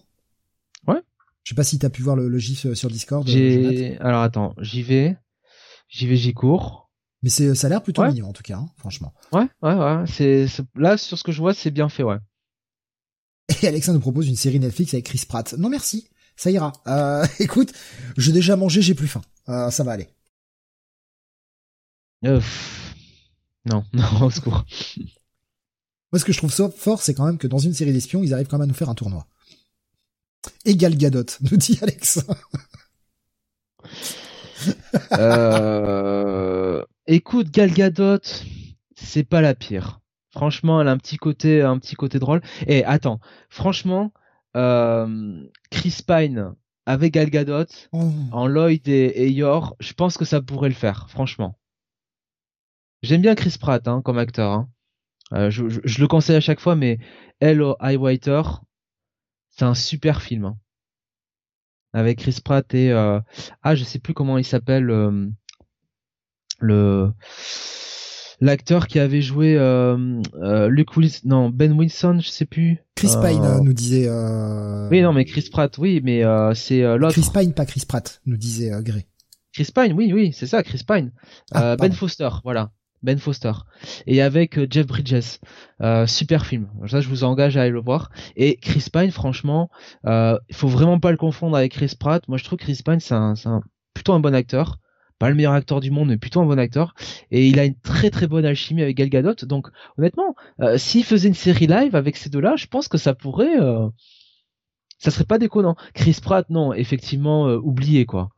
Alors là, franchement, c'est ça, ça sent le caniveau, quoi. Alors, High Water, c'est un des très grands films des années 2010, nous disait Gray, euh, je plus sois Jonathan. Ah oui. Euh, il nous disait d'ailleurs, euh, par rapport à Gal Gadot, il nous disait, j'ai vu Red Notice, euh, Gal Gadot est pas doué du tout, du tout. Suro proposé The Rock aussi dans son propre rôle, parce qu'il est partout. Euh, The Rock a proposé de, de faire James Bond. oui, j'ai vu ça passer, non mais non. Je pense que c'est sur le ton de la plaisanterie connaissant The Rock. Euh, mais euh... non mais prenez Idris Elba, c'est bon un moment. Allez-y. Mais oui, on le dit depuis des années. Prenez Idris Elba, putain. Enfin, mettez juste un épisode de Luther et dites-moi que c'est pas James Bond, quoi, le mec. Hein. Ce sera putain, très bon en, en, James Bond, euh, voilà. Et mettez-nous euh, Ruth, euh, oh. Ruth merde, Ruth Wilson. Ouais, Ruth Wilson. Hmm. Oui, oui, oui, oui, oui, oui, oui. oui. Voilà. Un vieux James Bond pour changer, nous dit Alexa. Mais ouais, ce serait pas mal, ça. Ce serait pas mal du tout. Mais bien sûr, euh, parce que James Bond, finalement, c'est un perso qui qui est censé avoir de la bouteille, quoi, qui est censé être lassé un petit peu de tout cet espionnage. Il descend aussi un peu de temps en temps, mais. Hein? Il en descend aussi des bouteilles de temps en temps. Bah oui, ça. euh. Greg qui nous dit il est pas vieux, Daniel Craig. Bah quand il avait commencé, il était pas si vieux que ça. Hein. Il avait, euh, il avait euh, le premier James Bond 36 ans. Euh, alors quand il tourne le film, il a 36 ans. Je pense qu'il avait 38 ans quand il sort. Euh, mais euh, je sais que le film qu'il avait fait avant, c'était Layer Cake, où effectivement on pouvait deviner un petit peu le, personnage qu'il aurait en James Bond. Quoi. Donc voilà, pour conclure sur Spy Family, le, ce volume 6, donc un bon à lire pour toi, Jonathan. Pas posséder, mais un bon à lire, voire à lire plus plus. Ça reste une bonne série, franchement je m'y mettrais. C'est pas, si tu veux, c'est pas un à posséder parce que moi les à posséder c'est vraiment des incontournables, des incontournables. Mais bon, euh, écoute, un très bon à lire, c'est déjà bien. Hein. Donc série de Tatsuya Endo, on avait oublié de le préciser, je, le reprécise quand même. Et justement, là je pense que celui-ci qui va venir, c'est un à posséder pour toi. Gré, je te dédicace cette review car je sais que tu aimes. Ah. Nous allons parler de Ah. Chainsaw Man, le tome 11, dernier tome euh, actuellement, de Tatsuki Fujimoto. Euh, la série préférée de Grey, hein, comme moi, comme moi, ma série préférée, Chainsaw Man, j'adore. Je, suis fan, inconditionnel. Ce silence de mort d'un coup. Non mais franchement, euh, alors évidemment le tome 11 c'est le premier tome, c'est le dernier tome euh, a priori bah, de la première partie, tout simplement. Alors, je vais quand même vous garder l'antagoniste final secret. Donc j'espère qu'Alexandre qui l'a lu évitera de de le spoiler pour les autres parce que les autres n'ont Oui, pas lu. non, les- Alexandre ne spoil pas d'habitude. Bon. Ouais, non, bien sûr, c'est pas, c'est pas du tout euh, ce qu'il vient de faire. Euh, mais euh, du coup, euh, on a finalement Denji, donc euh, sous sa forme Shanzoman, qui est aux prises avec cet antagoniste. Et tout ce dernier tome, voilà, c'est la, folie euh, finale, orchestrée par quand même ce, cet, cet auteur extrêmement talentueux qui est Tatsuki Fujimoto. Et c'est vraiment le le déferlement quoi. Vraiment dans la partie graphique, il se déchaîne. On a senti qu'il a mis euh, tous les euh, tous les éléments en place pour là se lâcher totalement. Faut quand même se rendre compte que Tatsuki Fujimoto, il a 29 putains de dents, le mec, Euh, et il a déjà fait Fire Punch et Shenzo Man. Bon, voilà, voilà. Et, euh, Tatsuki Fujimoto là il se déchaîne littéralement euh, avec euh, le personnage de Genji, euh, avec les autres personnages, avec l'antagoniste. Euh, c'est vraiment euh, c'est vraiment à lire euh, absolument génial. Et ça est l'est d'autant plus que- sur cette première partie de fin? Puisque là, je vois, je vois Alexin qui nous disait, euh, c'est final avant une suite un jour, il doit sûrement attendre la fin de l'anime et son one shot. Alors déjà je vais parler de la fin. Enfin je vais parler de la fin. Je vais juste dire que la fin est jubilatoire. C'est la chute la plus euh, géniale auquel on pouvait penser. Euh, c'est une fin de une fin de première partie qui est absolument euh, remarquable. Ça- On peut pas trop. Enfin, je pense. Sam le dit toujours. Hein. Sam le dit toujours, mais on pouvait pas trouver mieux que ça. quoi. C'est euh, c'est à la fois brillant, intelligent et hilarant quoi. Et euh, et en fait, euh, il finit ça. il- Quand il finit ça, quand il finit la première partie, t'as qu'une envie, c'est d'avoir la d'avoir la suite quoi. Et on sait pas quand elle va arriver. Et effectivement, alors là, je rebondis sur ce que tu me disais. Est-ce que ça va être lié à l'animé? Peut-être, je ne sais pas. Moi, je pense quand même qu'avec les ventes qu'ils ont fait en manga euh, au Japon et qu'ils vont faire à l'international, enfin, il y a même pas tellement besoin que ça d'attendre les résultats de l'animé. Je pense que l'intérêt de euh, euh, alors, je ne sais plus. Est-ce que c'est Mappa euh, Alors, pendant que je parle, essaye de chercher le studio qui, cherche. Je pense que c'est Mappa euh, qui adapte ça. Je ne sais plus exactement.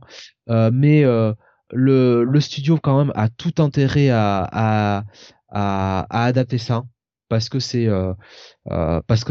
c'est génial. Et à l'inverse, la Shusha a tout intérêt à pousser Fujimoto à continuer l'histoire et à ne pas partir sur un sur un autre projet. C'est exactement ça, c'est ma part, hein, je suis allé vérifier.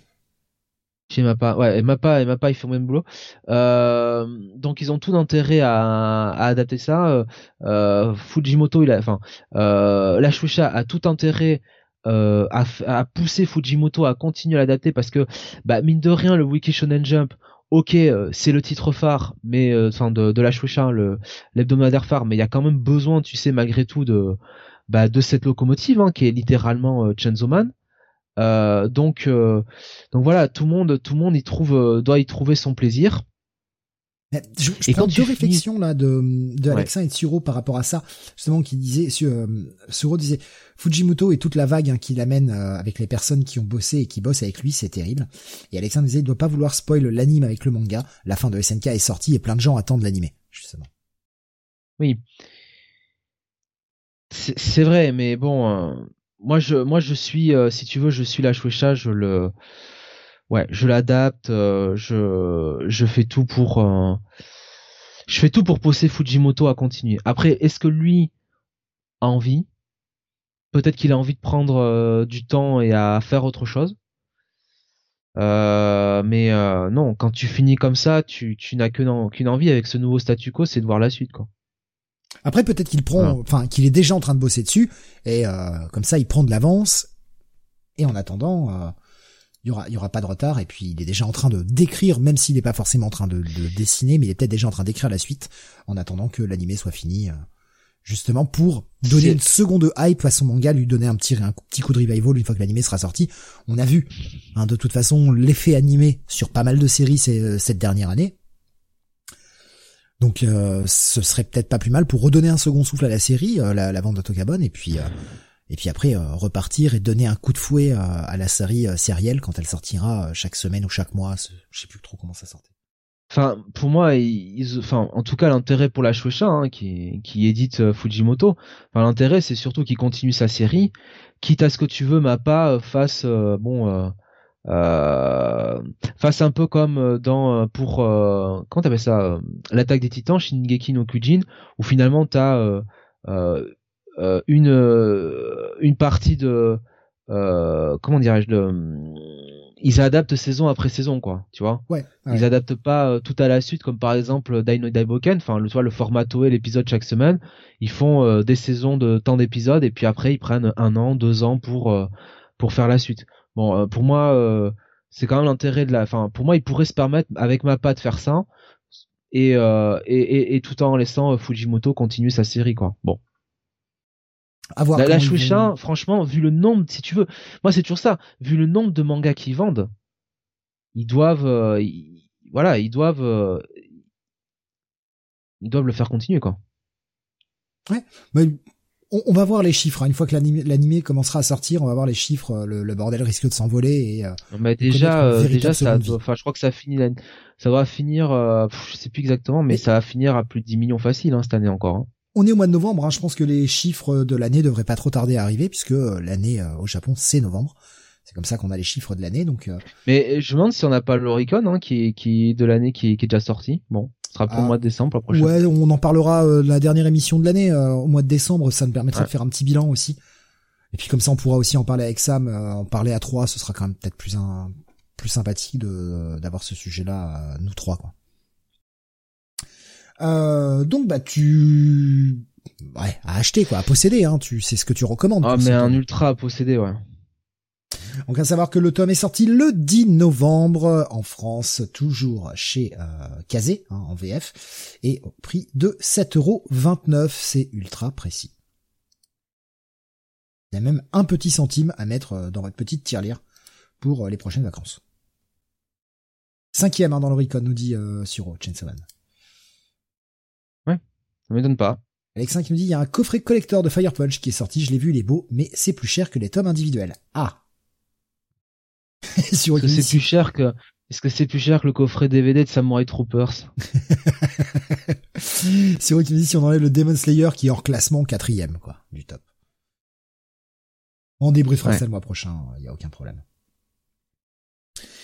On va continuer. Voilà. alors, je, sais pas. Euh, euh, L'animé a, a, déjà commencé. Je sais plus exactement. Non, pas encore. Euh, plutôt vraisemblablement pressenti ce que nous disait Alexin pour mars-avril 2022. Euh, pour moi, il n'est pas encore sorti. Hein. Il y a juste un teaser qui est sorti, mais rien. De voilà. Plus. Donc, donc dites-vous que c'est quand même top 5 des meilleures ventes de manga au Japon. Il n'y a pas d'animé derrière, quoi. Hmm.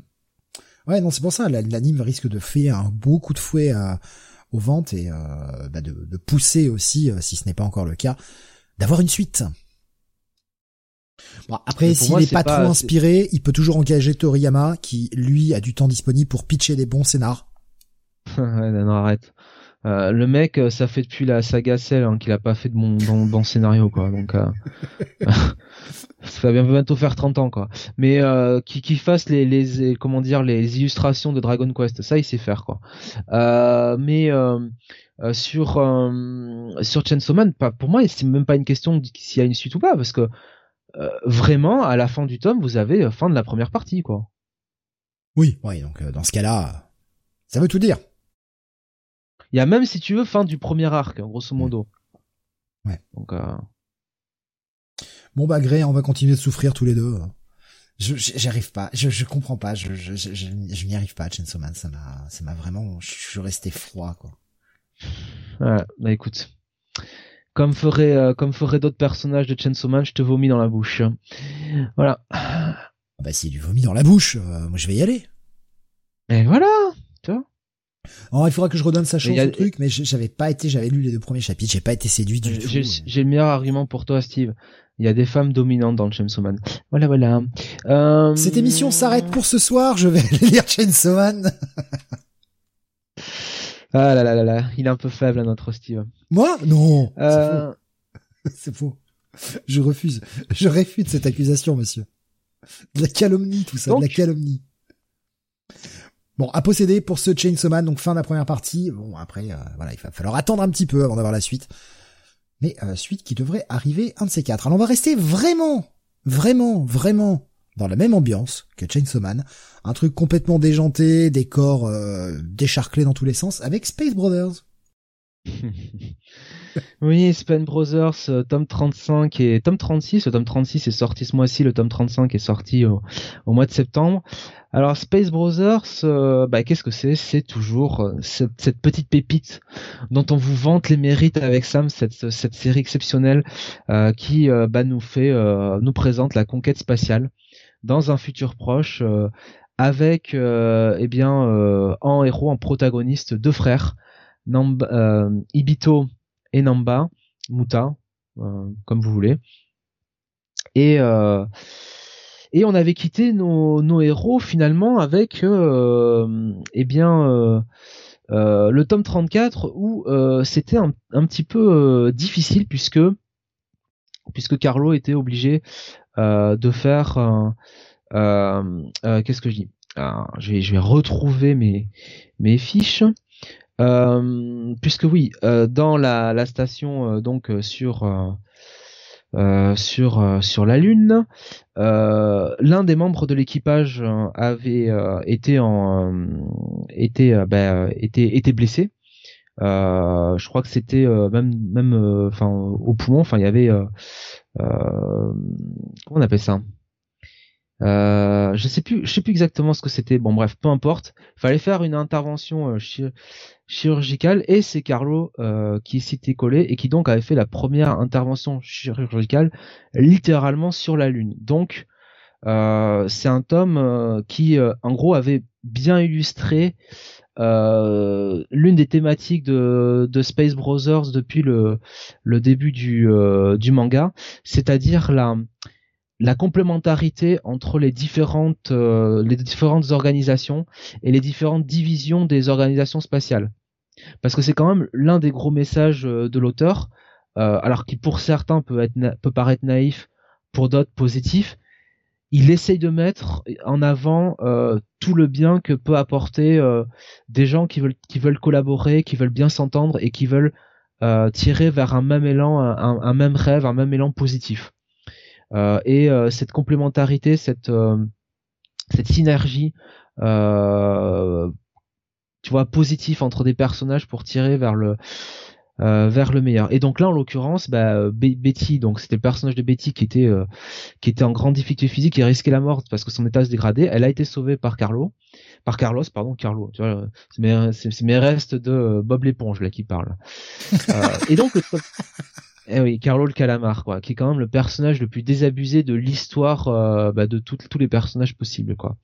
Et en même temps, quand tu te retrouves euh, coincé entre un une, une, éponge et une étoile de mer totalement décérébrée, Oui, difficile d'arriver à être, ne pas être désabusé, ne pas avoir envie de se flinguer. Quoi.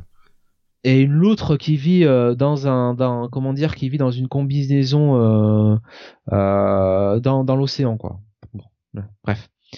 donc voilà. Donc revenons à Space Brothers, qui est beaucoup mieux, même si quand même Bob l'éponge. Donc le tome 35, c'est finalement on rentre dans le feu, dans, le vraiment dans le dans le gros, c'est-à-dire c'est-à-dire euh, Moutin euh, qui essaye de Est-ce qu'il est euh, grand? vraiment Oui, je ferai, je ferai cette vanne à chaque fois. Je crois qu'il fait 1m80 quand même. Plus d'un mètre 80, ouais. Voilà, le Great Mouta, je vous laisse chercher les amis, euh, débrouillez il essaye de, il essaye de, voilà, de, de mettre, de finaliser le, le, grand projet hein, de cette de cette mission spatiale sur sur la Lune, c'est-à-dire faire ce télescope, bah, ce télescope lunaire qui permettrait de visualiser des euh, bah, des astéroïdes, des euh, des, euh, des planètes à l'autre bout de, de l'espace, d'utiliser la, la, leur, leur combinaison, en fait d'essayer de reproduire ce que sont un peu les les télescopes aujourd'hui, les grands télescopes, enfin les pour la détection d'exoplanètes, mais vraiment là le mettre sur la lune quoi, littéralement. Euh, donc il met en place tous les différents miroirs euh, et il essaye de vraiment euh, réaliser avec Philippe son bah, le dernier membre de l'équipage qui reste avec lui sur la station. Il essaye de réaliser ça. En parallèle, euh, toujours dans cet élan de, enfin de, de, coopération entre les différentes organisations spatiales, on essaye de trouver les moyens de les rapatrier sur Terre, parce que bah forcément euh, avec euh, l'autre partie de l'équipage qui est reparti sur Terre avec Betty, que malgré tout il faut ramener, bah il faut trouver un moyen de ramener euh, euh Muta et Philippe. Euh, et donc ils ont organisé, euh, bah, ils ont trouvé un moyen donc en envoyant une fusée, une fusée vers l'espace et une fusée qui est construite par une organisation privée qui travaille du, Japon, dont l'un des membres est euh, un ami que Muta euh, avait rencontré dans euh, tout le comment dire tout le programme pour intégrer donc bah JAXA donc enfin la si tu veux l'organisation enfin japonaise de la de merde de, de l'espace quoi tu vois Mhm. Euh, le programme spatial japonais quoi. Euh, et donc euh, bah ce mec là qui était très pote avec avec avec Moutin, qui était assez vieux, qui devait avoir la cinquantaine, mais qui comme lui était quelqu'un qui avait travaillé dans le civil parce qu'il ne se croyait pas suffisamment fort, tu vois, suffisamment talentueux pour pour travailler dans dans bah dans pour l'espace. Il avait abandonné ce rêve, tu vois, parce que il, il, se pensait pas capable. Et comme Muta, bah, au bout d'un moment, il a tout lâché, il s'est dit merde, il faut que je le fasse, faut pas que j'ai de regrets. Euh, donc voilà, donc c'est cool de revoir ce personnage-là qui est très positif. Et on revoit Ibito. Ibito, le frère cadet de, de Muta, qui, euh, bon bah lui, euh, euh est parti, euh, si tu veux. Bah, intégrer bah, les cosmonautes hein, en Russie parce que finalement avec les problèmes qu'il a eu précédemment que je vous révélerai pas il a été un petit peu plus ou moins évincé de la NASA et donc dans le tome 36 grosso modo on s'intéresse à Ibito qui bah, notamment bah, évoque un petit peu sa relation avec Olga la fille de la fille de son mentor à, chez les cosmonautes et on apprend qu'Ibito bah, sera membre euh, bah, de la mission qui va aller euh, rapatrier euh, Muta. Donc peut-être qu'on va avoir les deux frères en même temps sur la Lune. En tout cas, c'est ce que c'est les prémices du tome 36.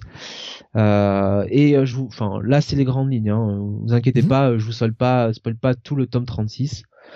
Euh, donc, donc voilà. Euh, toujours euh, l'auteur continue de de bah, de dérouler son fil rouge, de d'écrire ses personnages. Euh, on revoit le personnage de Sharon aussi, qui était bah, celle qui a inspiré ce rêve de l'espace à Muta Ibito et qui a un peu un destin tragique. Vous le verrez dans les mangas. Ça reste toujours une lecture géniale, quoi.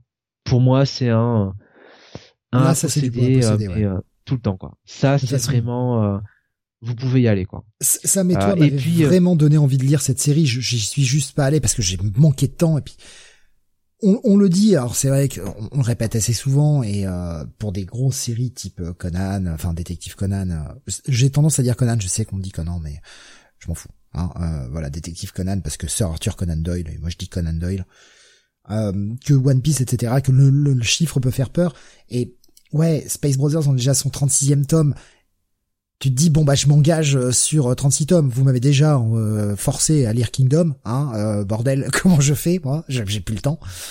Mais j'ai vraiment, c'est vraiment une série qui me qui me fait très envie et qu'il va falloir que que je me mette à, à rattraper un de ces quatre. Et ça a l'air foutrement intéressant, sans déconner quoi. Ça a l'air vraiment très très bien. Et pourtant je suis pas tranche de vie. Hein. Ce qui est génial, c'est que en fait, il y a cette thématique de la conquête spatiale. Mais je vais te dire que en fait, c'est même pas ça moi qui m'a le plus accroché. Moi, c'est vraiment euh, c'est vraiment la manière dont l'auteur a décrire les personnages, leur interaction, leur développement, euh, les, euh, les joies, les peines qu'ils peuvent avoir, les antises, toutes les anxiétés qu'ils peuvent avoir. Et c'est dans un futur proche, mais sa vision notamment du milieu euh, du, du milieu du travail, de l'intégration sociale, de la manière aussi quand bah, tu es euh, tu vois, euh, quand tu es euh, embarqué dans un dans ton, ton, boulot comme ça, là, la manière de trouver la force, si tu veux, de te quitter ton boulot et de te réinventer, des choses comme ça, tu sais, qui sont assez banales et, qu'on et que bah, le kidam de tous les jours n'ose peut-être pas faire pour X ou telle raison, parce que tu as une famille, parce que tu as des enfants, parce que tu as des charges à payer, des choses comme ça, parce que la vie fait que tu n'as pas le choix non plus. Euh, il a cette capacité à te, distiller ce message hein, d'espoir quand même tout au long de tout au long de son écriture qui est quand même qui est quand même pas banal quoi. Et c'est quelque chose qui tranche avec ce qu'on peut lire d'habitude quoi. Et, euh, et tous les personnages sont euh, font plaisir à lire quoi. Tu vois il y en a pas un qui est chiant il y en a pas un qui est con euh, même ceux qui peuvent paraître un peu tu vois tête à claque au début il y a toujours une raison non c'est c'est franchement, euh, c'est remarquable, quoi. Donc série de Shuya Koyama, on l'avait pas précisé. Euh, à savoir que le tome 35. Donc chaque tome, ça sort, ça sort chez Pika. Euh, chaque tome est à 8,20€. C'est un petit peu plus cher, mais je crois que c'est un petit peu plus gros aussi. les tomes font un petit peu plus gros que, que d'autres séries. Le tome 35 était sorti le 29, le 22 pardon, septembre. Le tome 36 est sorti la mercredi, hein, le 17 novembre. Et pour le moment, le tome 37 est toujours annoncé, alors ça sera peut-être décalé, mais il est toujours annoncé le 8 décembre, ce qui est quand même ultra rapide. Ouais. Donc à voir si le truc est, pas un peu repoussé, euh, bah faute euh, à la pénurie de papier ou quoi que ce soit, à confirmer. Mais en tout cas, ouais, pour le moment, je le vois toujours annoncé pour le 8 décembre, ce qui, ce qui m'étonne. Hein, ça fait quand même deux tomes très rapidement. Euh, on parlait justement de Détective Conan, Greg qui nous disait pour le coup, je viens de commencer les Détectives Conan, le premier tome est vraiment fun. Euh, et les trois premiers tomes étaient à 3 euros chacun, je me suis dit que ça valait le coup de tenter, je suis tombé dans le piège. Ouais, c'est fun Détective Conan. Bien. Alors, pour, euh, pour faire la comparaison, vous avez à peu près 220 pages pour un tome de, de, Space Brothers, alors que sur un shonen habituel, vous en avez 190, euh, quoi. Ouais, ouais. Dans sur One Piece, vous en avez 190. Vous avez 30 pages de plus, bon. Après, vous payez euh, quoi, 30 centimes de plus, hein, parce que d'habitude, c'est quoi, 7,50 ou 7,90? Là, on est à 8,20€. C'est 6,90, hein. Enfin, Kingdom, ah, c'est 6,90, hein. Ah ouais, ah ouais, ouais, ah oui, quand même, ouais. Ok, ouais, petite différence. Après sur Détective Conan, oui, euh, c'est c'est c'est très très fun. Faut juste que des fois le, fil rouge soit un peu euh, soit un peu accéléré, Sam en parlerait probablement mieux que moi. Euh, mais je trouve que notamment euh, quand il y a l'intégration de certains personnages d'une certaine organisation, et ce n'est pas une organisation criminelle, bah, je trouve que c'est c'est pas trop mal, c'est pas mal du tout parce que il y a tout ce casse qui se crée autour de, de Conan et c'est c'est très très bon quoi. Euh, Alexin qui dit tu peux les sauter presque tous. Euh, les fans ont fait les listes des tomes nécessaires à lire et ils en sautent pas mal. Euh, si jamais tu veux zapper un peu ou accélérer un peu ta lecture, Grey. Mais je crois que le complétiste en toi, comme moi, ne va pas se résoudre à sauter des tomes. Et Suro qui nous disait, et oui Suro, je, l'avais remarqué aussi, et il nous disait, je vois un toutou sur la couverture du tome 2 de Space Brothers. Il me dit, ah, alors moi j'ai réussi à, pour le moment à me maîtriser, mais effectivement, oui, j'ai vu qu'il y avait ce petit chien sur la cover euh, des Space Brothers, et ça me fait mal au derche, parce que, bah, qui dit petit chien dit que j'ai envie d'y aller. Surtout un petit chien dans un costume d'astronaute. Comment, comment ne pas y aller, quoi? Franchement. Vous êtes faible. Mais oui, mais, mais il est trop mignon. Il est trop mignon, on a envie de lui faire des bisous déjà. Puis en plus, il a son petit costume d'astronaute. voilà. mais oui, mais je suis aussi faible que ça, moi. Je suis désolé, monsieur. Il m'en faut pas ah, plus. ça, À noter quand même sur un sur le sur le tome 59 de Kingdom, euh, on a quand même 228 pages hein, dedans. Kingdom, c'est quand même bon marché, hein, bordel de couille. Hein. Ah mais c'est Meian, hein, c'est pas le même prix aussi. Hein, c'est bah, c'est les gammes, c'est les gammes tarifaires. Hein. Chaque éditeur a sa propre gamme tarifaire, euh, duquel il ne sort euh, qu'assez peu. Euh, Space Brothers, c'est chez c'est chez Pika. Hein. Oui, bah oui, c'est pour ça. Et ils ont leur grille tarifaire avec des codes, des codes prix. Et s'ils veulent sortir de cette gamme de codes prix, bah ils sont obligés de déposer une nouvelle collection. et c'est toujours, un bordel. Hein. C'est pour ça qu'on avait aussi beaucoup de prix assez similaires chez Panini, notamment. à chaque fois, il faut déposer la collection et c'est un vrai merdier. Euh, il y a plus de meurtres autour de Conan que dans tout le Japon. et euh, Alexa me dit, tome 61 et 62 bientôt pour Kingdom, Animestor m'a envoyé le mail pour réactiver mon abonnement. C'est cool. Ah. On commence, euh, on commence un peu à rentrer dans le vif du sujet dans le 61 62. Non mais arrêtez, euh, la rétro review on est que le, tome 9 ou 10, euh, ça suffit. La prochaine rétro review, Steve, euh, on, ne la coupe pas en deux. Hein. Tu, tu nous lis tout, on, on fait une spéciale Kingdom sur le prochain arc, quoi. oh putain, je vais mourir. Je sais pas quand j'aurai le temps de faire ça, c'est ça le problème. Quoi. Franchement, tu vas quand tu vas commencer à lire le prochain arc, je te prie de croire que tu vas aller jusqu'au bout et tu vas nous dire, vous faites chier les gars. Bah si si euh, si ça payait les factures de lire et de faire les émissions, ouais, je le ferais avec grand plaisir quoi. Franchement, il y a pas de problème. J'en ferai mon job. Mais euh, bah, pour le moment, c'est pas le cas, donc euh, bon bah faut aller bosser. en attendant, faut aller bosser. Il y a pas d'accident de voiture. Ouais, bah les gens ouais, bien. Les gens savent conduire. Allez. Euh, non. non. Réponse non. Non, non, non. Écoute, en même temps, comme Jacques Grey qui nous dit on commence à entrer dans le vif du sujet au tome 61, il est temps. C'est vrai qu'ils parlons de décompression concernant. Non, mais après, euh, les événements euh, de l'arc précédent, voilà. Bref. Alexa qui nous dit à Kingdom on mange Gucci, comme disait Jeune. Putain, cette expression que je peux pas, quoi. Je peux pas. Ah. Je peux pas, quoi. Allez. Ah, c'est jeune. Me tue. Il me tue à petit feu, les cons. Euh... on va euh, changer, on va, on va intercaler parce que euh, ta, ta, prochaine review c'est quand même quelque chose d'assez calme. On est encore un peu sur quelque chose un peu tranche de vie, un peu un peu plus calme, pas pas du shonen, hein, grosso modo. Non, non. Donc je vais intercaler bah, ma lecture du mois. Voilà. Euh, préparé un peu à l'arrache euh, aujourd'hui. Je suis allé lire le premier tome d'une nouvelle série euh, qui sort, euh, qui est sortie bah, ce mois-ci en France. C'est sorti le 3 novembre. Ça s'appelle Denjin N. C'est scénarisé par putain j'ai pris mes notes et voilà je la retrouve pas.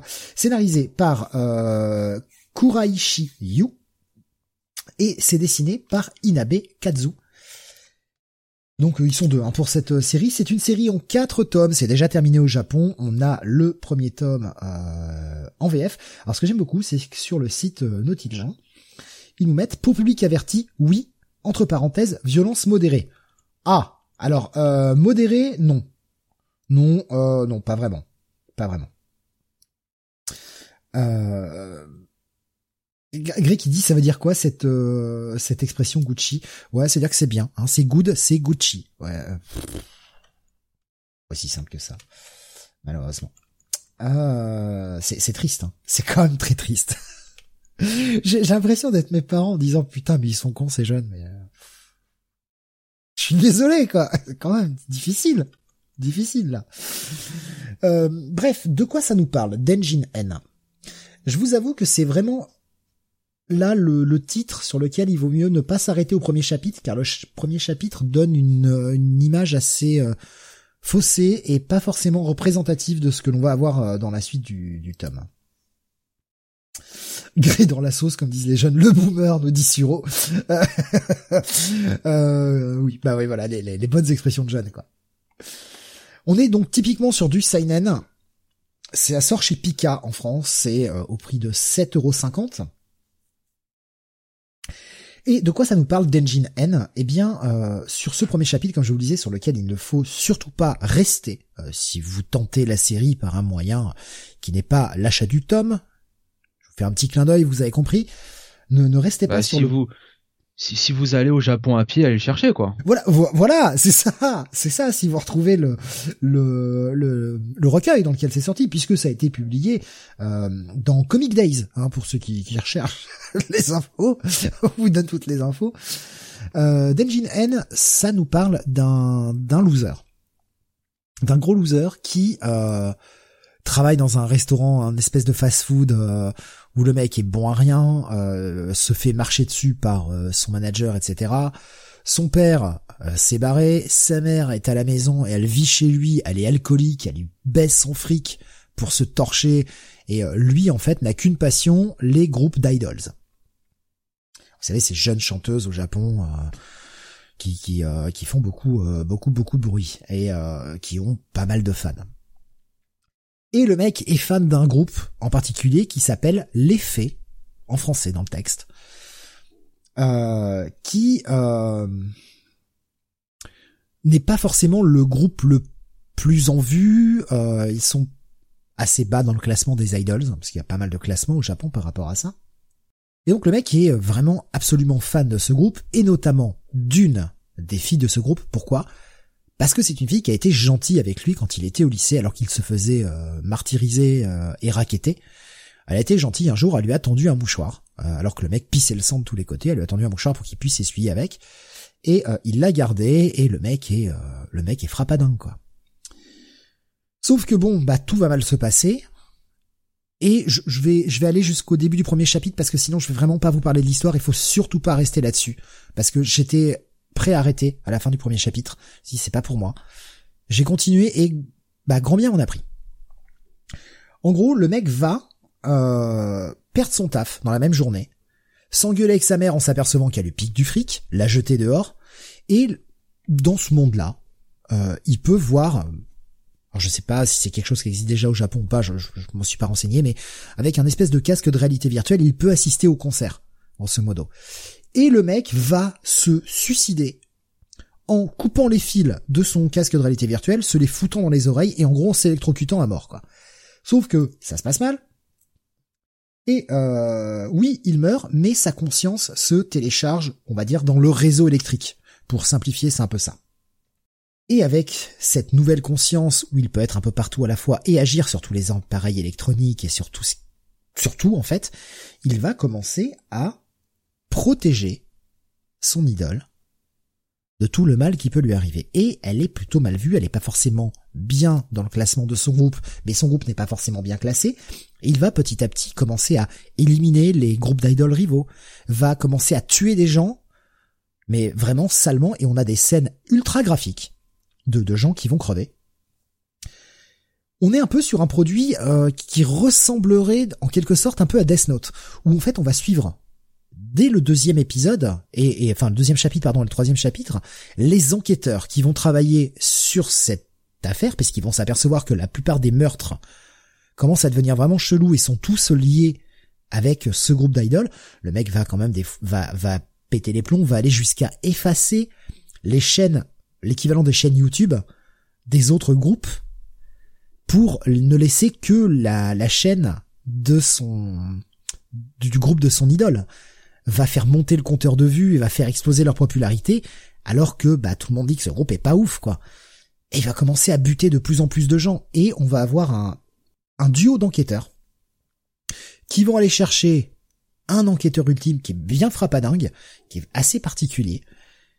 Et on va avoir exactement un peu comme dans Death Note une espèce de bataille entre euh, quelqu'un qui a un pouvoir de vie et de mort sur un peu tout et des gens qui vont essayer de l'arrêter.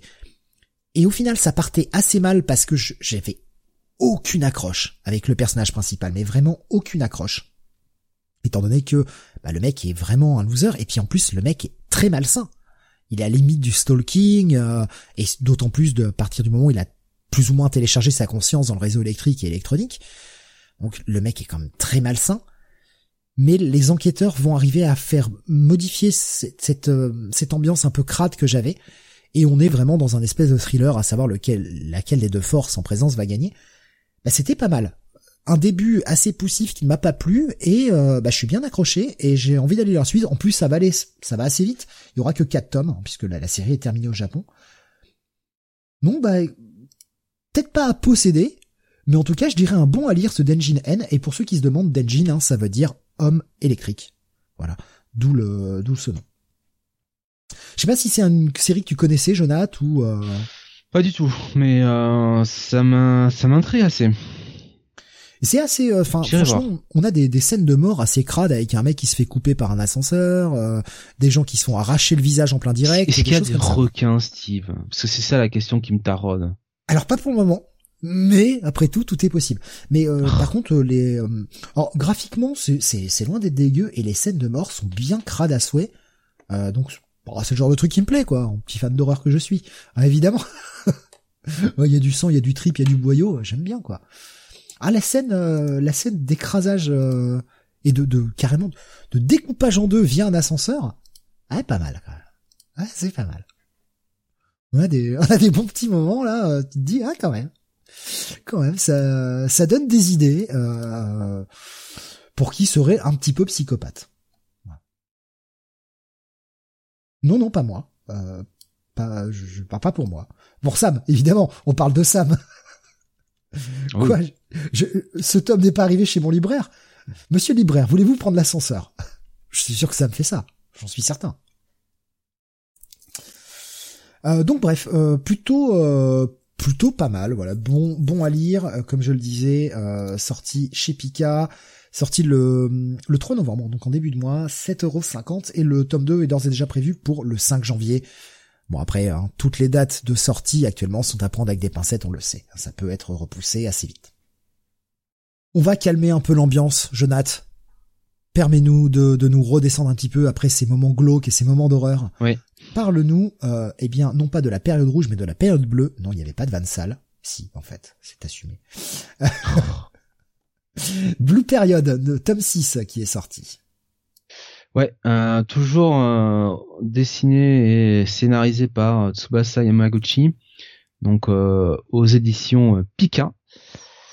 Et donc on revient bah, à la fin de l'événement, enfin de, des événements du tome 5. donc bah Yatora, hein, le personnage principal, le protagoniste, qui essaye de bah, de réussir le concours d'entrée à l'université de Gaidai, cette université euh, bah, des arts hein, euh, de, Tokyo, la plus célèbre euh, au Japon. Et, donc là, il a passé la première épreuve avec succès. Et maintenant, il essaye de, bah de, il essaye de réussir la suivante parce que c'est vraiment un enchaînement d'épreuves et c'est un rythme infernal qui lui a imposé. Le problème, c'est que ben, euh, Yatora euh, n'a pas suffisamment pris soin de son corps et il a ces éruptions euh, cutanées qui viennent un petit peu lui plomber la vie ce qui lui fait bah, perdre conscience et il se retrouve à la bourre tout simplement pour faire son portrait pour faire son dessin. Et donc tout ce tome ça va être finalement Yatora qui va devoir repousser un petit peu repousser ses limites euh, peut-être plus mental finalement que, que physique, pour essayer euh, d'arriver à euh, réaliser une œuvre suffisamment originale et suffisamment personnelle pour pouvoir bah, passer passer ce concours. Je ne vous donc on va vous allez savoir à la fin de ce tome si Yatora a réussi ou non l'épreuve. je vous donnerai pas la réponse évidemment, euh, c'est toujours quand même plutôt très très bien écrit. Le personnage de Yatora est quand même un protagoniste dans lequel on a, lequel on a vraiment envie de se mettre. Ses parents qui au début étaient un petit peu réticents euh, à l'idée de le voir intégrer euh, l'école des, arts, car un petit peu, comment dire, ignorant hein, de ce que peut être l'art et la peinture. ben ses parents, ben en fait, on se rend compte que ils ont compris et ils sont à fond derrière lui et ça donne notamment une scène dans cette cet épisode entre enfin ce, tome entre Yatora et sa mère qui est très très touchante. donc bon bah écoute, alors je dirais pas que c'est un apossédé parce que ça reste une tranche de vie. Euh, je vais pas dire sans histoire, mais si tu veux, ça me semble, euh, ça n'a pas non plus la l'envergure et l'ambition de Space Brothers quoi, en hmm. tant qu'œuvre. Hmm. Euh, mais ça reste toujours quand même un, un très bon à lire.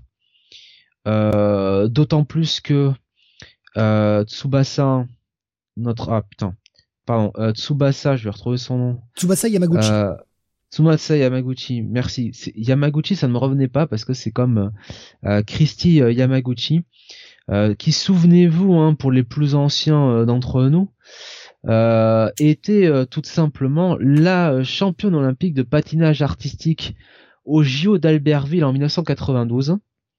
Christy Yamaguchi, qui était, qui est d'ailleurs américaine, hein, ma foi.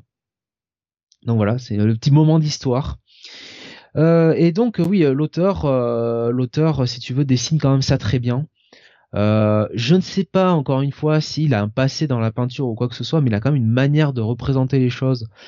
il a une connaissance du sujet qui me laisse quand même à penser que c'est plus qu'un hobby, quoi. Tu vois. et il a une manière de le représenter qui est vraiment très très bonne.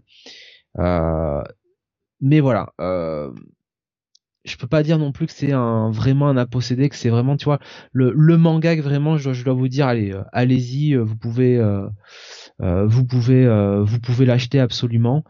Parce que déjà ce sera pas pour tous les publics vu que c'est une tranche de vie. Il n'y a pas non plus tu vois l'écriture un peu pas humoristique mais sais un peu pince sans rire qu'il y a dans dans Space Brothers. Parce que euh, si tu veux, euh, dans Space Brothers, c'est des personnages plus adultes. Hmm, oui. Tu vois euh, c'est des gens qui qui ont tous la fin de la vingtaine, si ce n'est pas la trentaine pour, enfin même, en fait, à part Ibito et encore, je crois qu'Ibito même il a 30 ans, tous les protagonistes ont on doit avoir la trentaine quoi, passé. Et euh, Ouais, il y a peut-être, il y en a qui sont peut-être plus jeunes, mais vraiment le cast principal et vraiment les personnages auxquels s'intéressent, ils ont tous la trentaine, euh, s'ils ont pas la cinquantaine, voire la soixantaine, quoi, pour les grands, euh, les grands pontes euh, de la NASA, de JAXA, quoi. Donc, donc forcément, c'est une écriture différente. C'est une écriture, moi, qui me parle, qui me, qui me parle plus, parce que c'est plus mon âge, forcément. Bah, oui, forcément. Là, euh, là, c'est vrai que euh, bon, euh, même si c'est bien écrit, ça reste quand même des lycéens, quoi. Pour donc il y a pas le même, des fois le même humour un peu grinçant, sarcastique qu'il y a des fois dans dans Space Brothers. Quoi. Ouais, tu, tu, peux moins te permettre avec certains, avec, enfin, en tout cas avec des lycéens, tu peux moins te permettre des sujets un peu, un peu plus adultes, quoi. Ça passe moins bien, alors qu'avec des adultes, tu peux y aller faire du sous-texte ou des choses comme ça. Ça choquera moins de monde, en tout cas. Ouais, ouais, ouais. Il y a Greg qui nous dit j'avais noté Blue Period lors de la dernière émission, mais toujours pas commencé. Ça donne bien envie. Je sais pas. Alors... Sam te dirait, euh, te dirait, euh, je pense que euh, il faut y aller absolument, mais Sam est quand même très fan des, il le dit hein, souvent des tranches de vie. Mais je trouve qu'il y a quand même tellement de trucs à lire que quand si tu veux, tu t'as pas forcément une grosse bourse. Enfin, tu vois, il y a quand même des trucs à prioriser, à prioriser, à, prioriser n'importe quoi le mec il a un des mots. Prioriser euh, avant ça. Merci Steve hein, de me doubler. Euh, je, je, devrais juste faire tu sais euh, bouger les lèvres et toi tu fais mon ventriloque tu, vois. Alors attends, si tu veux que je fasse le ventriloque, il va falloir que j'utilise ma main, Jonathan. Est-ce que tu es sûr de vouloir être mon tataillé? Alors déjà, on va demander à, à Sam aussi nous, de nous renvoyer nos textes parce qu'il nous a pas fait cette émission. Mais il y avait Gré tout à l'heure qui nous disait il y a deux Sam. Le Sam subtil et raffiné qui aime la cantine de minuit et le Sam qui aime le magical girl shit, Chainsaw Man et des machins dégueux comme ça. C'est pas faux. Ah oui hein. Sam achète tout, il est pas faible, nous dit Alexin. Comment faire confiance à un type qui quadruple ses exemplaires? Et euh, Suro nous disait, il y a, l'anime aussi. Euh, parce qu'il y a déjà un anime de Blue Period, je sais pas. Je, je, je, oui, il y a, un animé, ouais.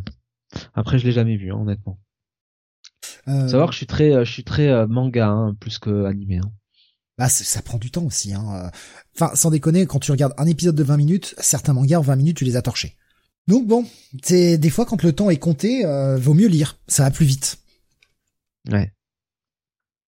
C'est sur Netflix, nous dit euh, Suro. Et nous dit Alexin également. voilà, euh, nous dit disait au lieu de regarder Cowboy Bebop. je sais pas que c'était arrivé sur euh, sur Netflix.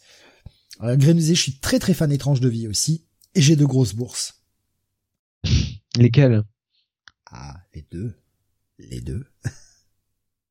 bah il a une bourse en France et une bourse en Norvège donc C'est ça, c'est ça. Bref, euh, bah ce, ce Blue Period, si j'ai bien compris, c'est vraiment euh, une très très bonne lecture que tu que tu ouais, conseilles. Je l'ai lu, c'est un, un très bon à lire, très très bon à lire. Si vous avez commencé, euh, continuez. Si vous n'avez pas commencé la série, bon, regardez si ça peut. Euh, c'est un sujet qui peut vous intéresser. Sinon, bon, je pense qu'il y a d'autres trucs à à prioriser. Ouais. J'y suis arrivé. Alors, je vois euh, euh, Suro qui nous dit euh, Gré, si tu veux une nouvelle recommandation de tranche de vie, il conseille euh, Bonne nuit Poun Poun. Alors, euh, j'essaie de voir ce que c'est. Bonne nuit Poun Poun, de quoi ça parle C'est un enfant banal qui mène une vie des plus banales, mais un jour arrive. Et sa vie ainsi que celle de sa famille proche bascule soudainement à la suite d'une virulente dispute conjugale. Le père de Poun Poun bat sa mère au point d'envoyer à l'hôpital. Waouh ça a l'air très intéressant. Alors par contre, il y a un choix d'esthétique des, couleurs avec chacune, euh, chaque couleur, euh, enfin, chaque tome est une couleur. C'est très très étrange. Hein. Je vous partage euh, juste les, covers des deux premiers tomes sur Discord. Alors je sais pas comment c'est à l'intérieur, mais en tout cas à l'extérieur ça me donne pas envie. Là c'est juste un choix esthétique et ça parle ou ça parle pas. Moi perso, ça me, ça me parle pas là. Sur nous disait que c'était très triste. Euh, Alexandre nous disait faut être très fort mentalement pour euh, Poun Poun. Pas conseillé si t'es un peu en bad. Ça a l'air, ouais. Ça a l'air en tout cas. Tu connais euh, Jonathan, ça peut-être? Non, non. Euh, ça sort chez Cana en France. Il y a déjà euh, bah, 13 tomes de disponibles et d'ailleurs euh, le 13e tome. Bah, de toute façon la série est, assez ancienne puisque le dernier tome VF est sorti en 2014, 7 novembre 2014. Donc voilà, 13 tomes euh, sortis donc chez euh, Kana, prix de, de 7,45€. Euh, j'ai dit 7 Non, 13. Pardon. 13 tomes. Je sais plus ce que j'ai dit. J'ai dit deux chiffres en même temps, du coup je, je, ne sais plus si je me suis planté. Alors je répète, 13 tomes disponibles au prix de 7,45€. Voilà, comme ça je suis sûr cette fois-ci de pas m'être trompé. J'ai un gros doute si j'avais pas foiré quand j'ai quand j'ai parlé. Désolé. On va euh, terminer nos lectures du mois avant de passer à notre sujet euh, sujet débat, voilà, où euh, tout le monde pourra un petit peu intervenir avec ses propres expériences. Et oui, des expériences. En direct du Japon, euh, alors bien sûr on va éviter les gros spoils, hein, mais Jonathan va nous parler de bah, ces, titres un petit peu un petit peu favoris. Voilà. Hajime no Hippo pour commencer. Alors j'ai pris une image au pif, hein, excusez-moi si c'est pas la bonne saison, la bonne voilà, bon, hein, j'ai pris une image pour que vous ayez, euh, vous voyez à quoi ça ressemble. Oh putain, il a pris une image euh, de la fin du manga. Oh là là. Non, pas du tout. Non plus, j'ai pris de l'anime, hein, parce qu'il y avait de la couleur, c'était pour que ça rende un peu plus joli sur euh, sur l'écran. Très bien, très très bien. Alors Hajime no Hippo, pourquoi figurez-vous? Eh bien, tout simplement parce que les derniers chapitres euh, ont amené un. Alors, je vais pas dire forcément un changement de euh, sur le précédent euh, gros euh, statu quo du du manga, mais une légère accélération, pour ainsi dire, autour du chapitre, autour des chapitres un petit peu, allez, 1359, 1361 350 360 et euh, notamment euh, alors, notamment la réapparition euh, enfin la réapparition je sais pas si on peut dire que la réapparition mais en tout cas euh, la mise en avant du personnage de Ricardo Martinez et surtout de euh, son prochain adversaire et de ce que ça pourrait impacter pour le cast principal et notamment Hippo.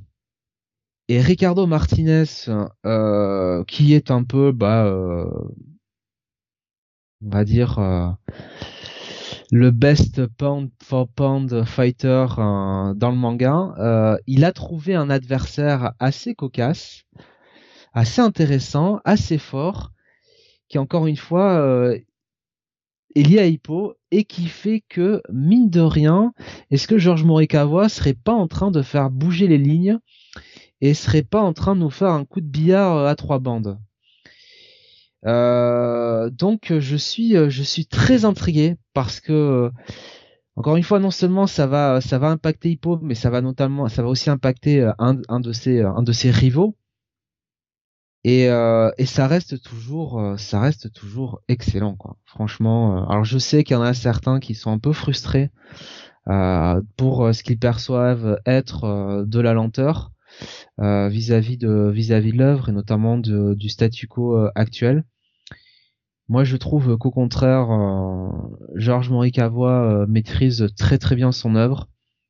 La seule inquiétude qu'on a vis-à-vis de, de, Hippo, bah, c'est malheureux à dire, mais c'est c'est lié à la mort de de Miura, l'auteur l'auteur de de Berserk.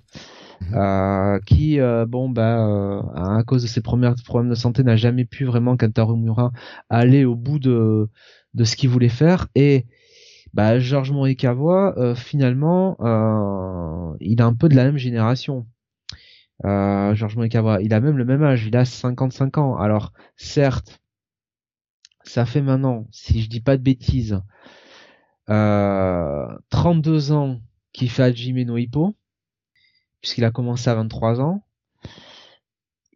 Il a toujours une régularité euh, dans le nombre de chapitres euh, qu'il peut produire par an et une qualité dans le dessin qui est assez remarquable après autant d'années. Franchement, euh, quand t'es fan d'Ajimuno Hippo, t'as vraiment pas à te plaindre.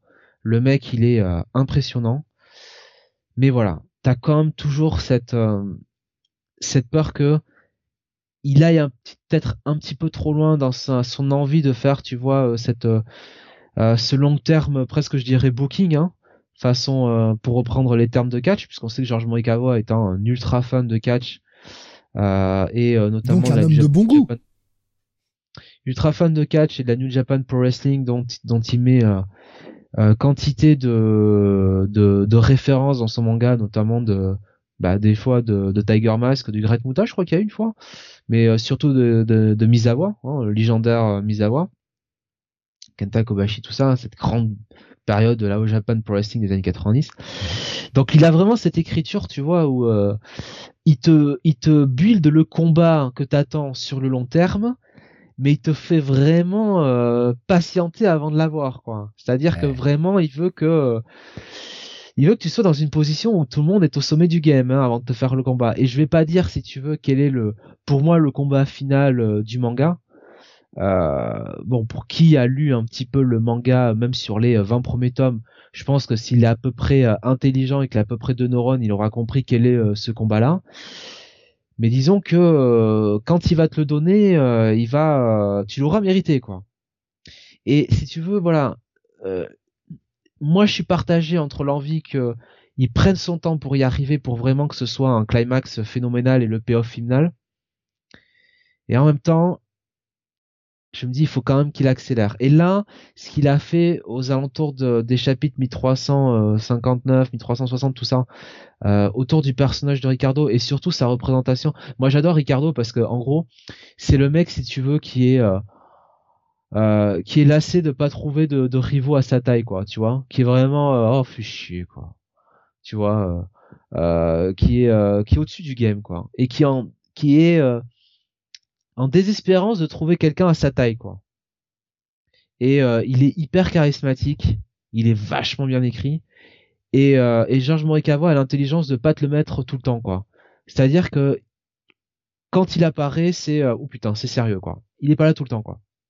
Tu vois, il le tease, mais et, et voilà. Donc j'espère que cette accélération euh, va euh, va impacter Hippo et euh, va nous emmener un petit peu vers peut-être alors je peux même pas dire le dernier arc de la série mais en tout cas le le dernier grand statu quo de la série quoi. En tout cas autour du personnage d'Hippo. Et, je je je ne dis pas ce qui se passe autour de son personnage. Voilà. Alors je vais prendre quelques réactions que j'ai vu passer par-ci par-là. Il y a, euh... je vois Rasmus qui réagissait sur le fait que tu parlais de préliminaire, qui fait monter la sauce. Euh, il faut qu'il accélère. Il nous disait, j'arrive au bon moment. Vous savez que les eh sous-entendus de Jonathan sont particulièrement euh, affriolants. On va dire ça comme ça. écoutez, c'est pas de ma faute si vous, quand on parle d'aquarium, d'un homme et d'une femme, vous pensez à à tout sauf des requins zombies qui viennent bouffer les gens, quoi. Eh, tu m'as parlé de climax dans un aquarium. Euh, moi, j'ai eu des images, euh, voilà. Ben, ça aurait été, ça aurait pu être le G1 Calamax fait dans un aquarium. On reste dans le catch. Ce serait du coup le G1 Calamar, forcément. Le G1 Carlo. Je suis désolé, je, je, je suis je suis tard, il, je suis tard, il est fatigué, n'importe quoi. Voilà, voyez, voyez, j'en, j'en bafouille. Euh, Kael qui nous disait par rapport à Hippo, le statu quo c'est sur les relations entre perso en particulier avec Kumi. C'est là où c'est un peu chiant. Euh, Alors ça, mais pour la partie box, c'est parfait je vais répondre à, Kael. Ça, effectivement, euh, tout ce qui est sentiment ça, euh, il faut oublier quoi. À mon avis, c'est du running gag en fait. Euh, tout ce qui est romance, tout ça, c'est du running gag, c'est la partie des temples de Morikawa. Faut pas y prêter plus d'attention que ça. Hajime no Hippo, c'est une quête de Hippo vers la gloire de la boxe quoi. C'est tout. Le reste, tout ce qui est effectivement la relation avec, avec Kumi, moi, Kumi, je peux pas la saquer, quoi. elle, est insupportable. Alors, est-ce que c'est euh, Morikawa qui l'écrit comme ça, qui fait exprès et, ça marche sur moi? J'en sais rien. En tout cas, euh, moi, j'ai pas envie de la voir. Donc, moi, au moins, au mieux, moi, je la vois, au mieux je me porte, quoi. Si je vois du Hippo, si je vois du euh, du Takamura. Euh, euh, la l'air, si je vois euh, du du ah, merde comment il s'appelle? Du Sendo, si je vois du merde comment il s'appelle le Sasuke Euh, ah, Miyata. Voilà. Si je vois euh, des personnages comme ça, Mashiba, euh, Aoki Kimura, euh, le coach, tout ça, très bien. Si je vois Volg, et je sais pas, peut-être que Volg a fait une réapparition ces derniers temps. Super personnage, Volg. ben voilà, moi ça me va. Comme ça va. J'ai pas besoin de plus, quoi. Et effectivement, sur la partie box, sur la partie construction des personnages, là, franchement, il maîtrise bien sa marche. Et, et, et l'intérêt d'Hajime no Hippo en plus, c'est que c'est pas euh, du hippo dans ta gueule tout le temps quoi. Les, tous les personnages sont développés quoi. Et t'as vraiment des quêtes en parallèle de chacun des personnages quoi. Et, euh, et tu peux te t'attacher à euh, bah, les différentes storylines des, des, des, personnages quoi. C'est ça qui est cool quoi. Il y a Kael justement qui disait, enfin, il la trouve pas forcément insupportable, mais juste fade. Même avec les trois oiseaux du club, c'est toujours pareil, ça prend beaucoup de chapitres. Oui, oui, oui. Bon, pas tant que ça quand même hein, ces derniers temps. Euh, j'ai vu passer euh, d'autres d'autres petites réflexions, notamment euh, Alexa, qui nous disait voir Hippo se faire la sœur de Mashiba et mourir, voilà ma bucket list. Alors, je fais chier. je sens que Jonathan est dans la merde là. Écoute, pour moi, Hippo, euh, qu'il aille finir avec euh, la avec la, la kiné ou avec la journaliste, et puis euh, qu'il oublie euh, qu'il oublie Kumi. Voilà, je, je, dirais que ça. Il y avait euh, également sur Discord, Alexandre disait voilà, même Tsubasa a baisé, Hippo peut le faire. Même Sangoku a baisé. Rasmus me disait, tu dis ça aussi parce que c'est en noir et blanc. Si c'était en couleur et qu'elle était rouge, tu dirais pas ça, Jonathan. Ah, totalement, je dirais ça quand même. Hein. non, mais, non, mais quand même, quoi. Euh, hein? J'ai mes limites tout de même. Alexandre me dit Sangoku, c'est pas qui l'a baisé. C'est vrai, peut-être que Chichi s'est occupé de lui pendant qu'il dormait, elle l'a branlé, elle s'est fait un Beethoven, là. Ah, quelle horreur. Hop, elle a profité de lui, elle lui a filé un haricot magique, mais rempli au saké, pendant qu'il dormait, hop. Je pense que Chichi l'a violé. Mais c'est ça, c'est peut-être ça. De être trop con pour arriver à trouver le trou, Sangoku. Euh, oui, voilà, je suis violent, mais à cette heure-là, enfin en même temps, que quelqu'un a encore un peu de respect pour Dragon Ball Hein Vraiment. Euh, bref. Euh, la théorie du super sperme. Oh non, sale. C'est pas beau ça. Allez, on enchaîne. On Autre titre qui, euh, en, pareil, en provenance du Japon, parce que toi tu es à jour hein, sur les sur les chapitres japonais. Et encore une fois, on va éviter le spoil. C'est plus du ressenti sur la direction que ça prend, etc. Vous inquiétez pas, euh, lecteur euh, au rythme VF, vous inquiétez pas, il y a aucun spoil. Euh, Kingdom, voilà, j'ai pas esprit pardon. Kingdom, excusez-moi. Voilà, Kingdom, hein, écrit évidemment par euh, l'excellentissime euh, Putain, Yasui Sahara, voilà comment j'ai pu l'oublier un quart de seconde. Euh, Yasui Sahara euh, qui euh, donc euh, sur les derniers événements, donc on se rapproche dangereusement, dangereusement du du chapitre 700, qui je crois devrait arriver ben, ben, pas plus tard que la semaine prochaine en fait. Autant que autant que je me je, je me vérifie euh, non, il est arrivé cette semaine, tiens, le chapitre 700. Euh, ouais, le chapitre 700. Euh, alors là, on est sur un arc. Je vais pas vous dire où on se trouve, euh, quelle guerre c'est, mais en gros, ce que je trouve de bien, c'est que, alors, on a vraiment repris après une période de calme, un peu une période de transition, on a vraiment pris le gros, le, le gros vraiment de l'intrigue. Et vraiment l'arc actuel, en fait, plus qu'un arc vraiment d'action, c'est un peu un arc de psychologie qu'il a un petit peu pour illustrer quelque part l'hypocrisie du rêve euh, d'Aisei de vouloir unir la Chine.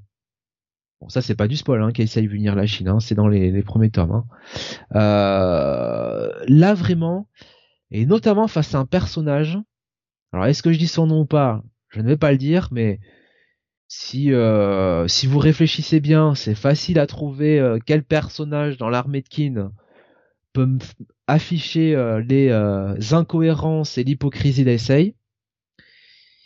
Et on a un face à face, on a une confrontation que je ne m'étais pas imaginé, que je n'attendais pas de cette manière-là, mais qui dans le chapitre 699 est très très bien écrit de la part de Yasui Sahara. Et effectivement, euh, ça amène quand même à une remise en question de du pourquoi de cette guerre, du pourquoi de cette euh, unification de la Chine. Et euh, on sait que on sait que notre ami Essay a eu a eu comment dirais-je des oppositions hein, dans son propre camp par rapport à cette guerre, par rapport à sa son idéologie.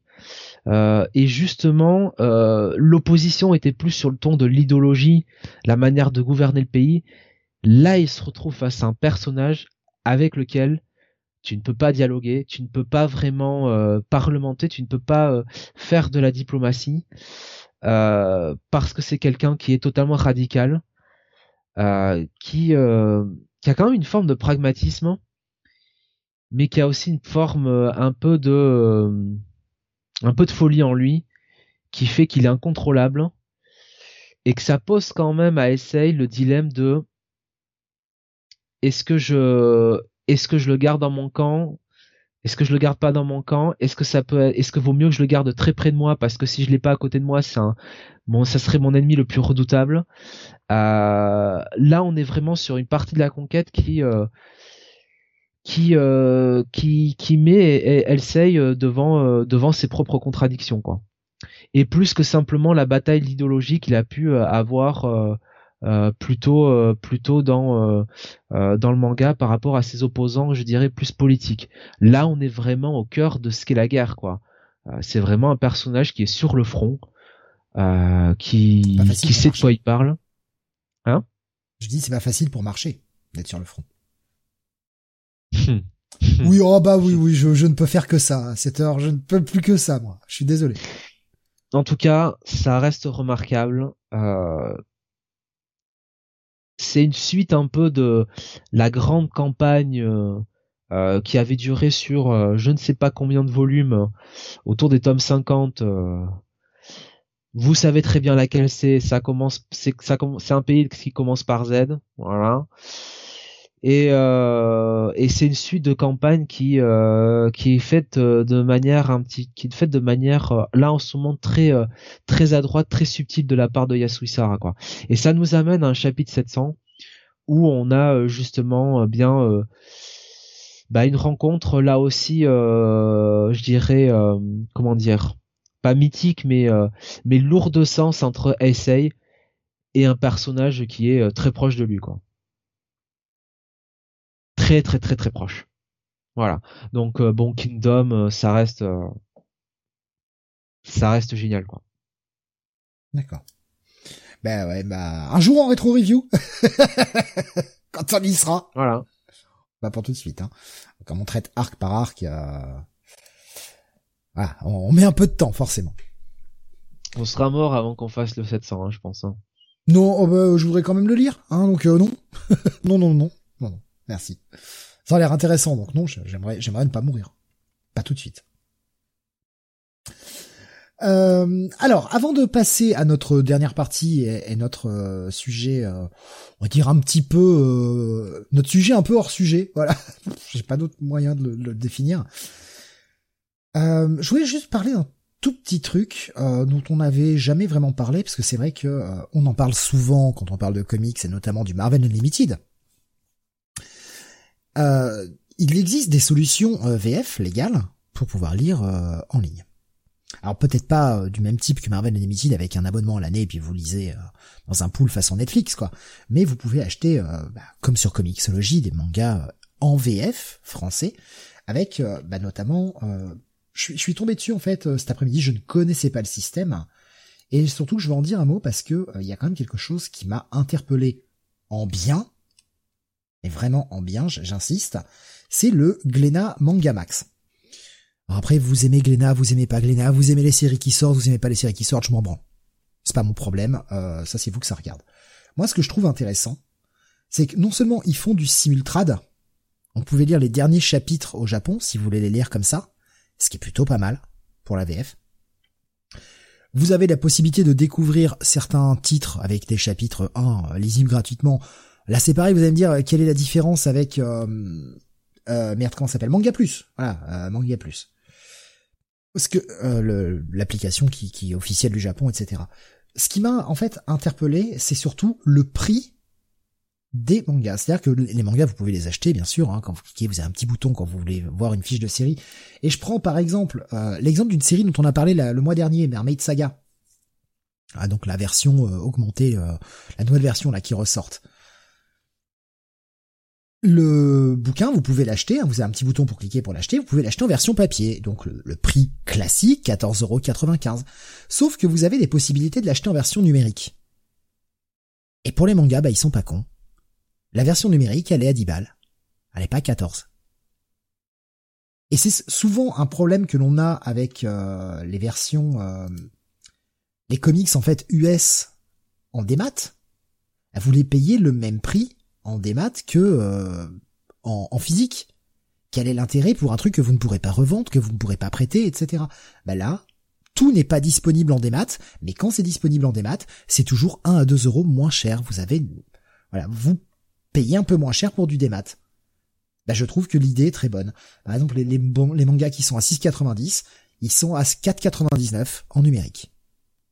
Je trouve que c'est une véritable bonne idée. Alors c'était peut-être déjà euh, le cas depuis très longtemps. J'en sais rien. Moi je suis tombé dessus cet après-midi, j'avais envie d'en parler parce que j'aime ce système. J'aime ce système de euh, bah ouais, vous les achetez en numérique, vous participez quand même à l'achat.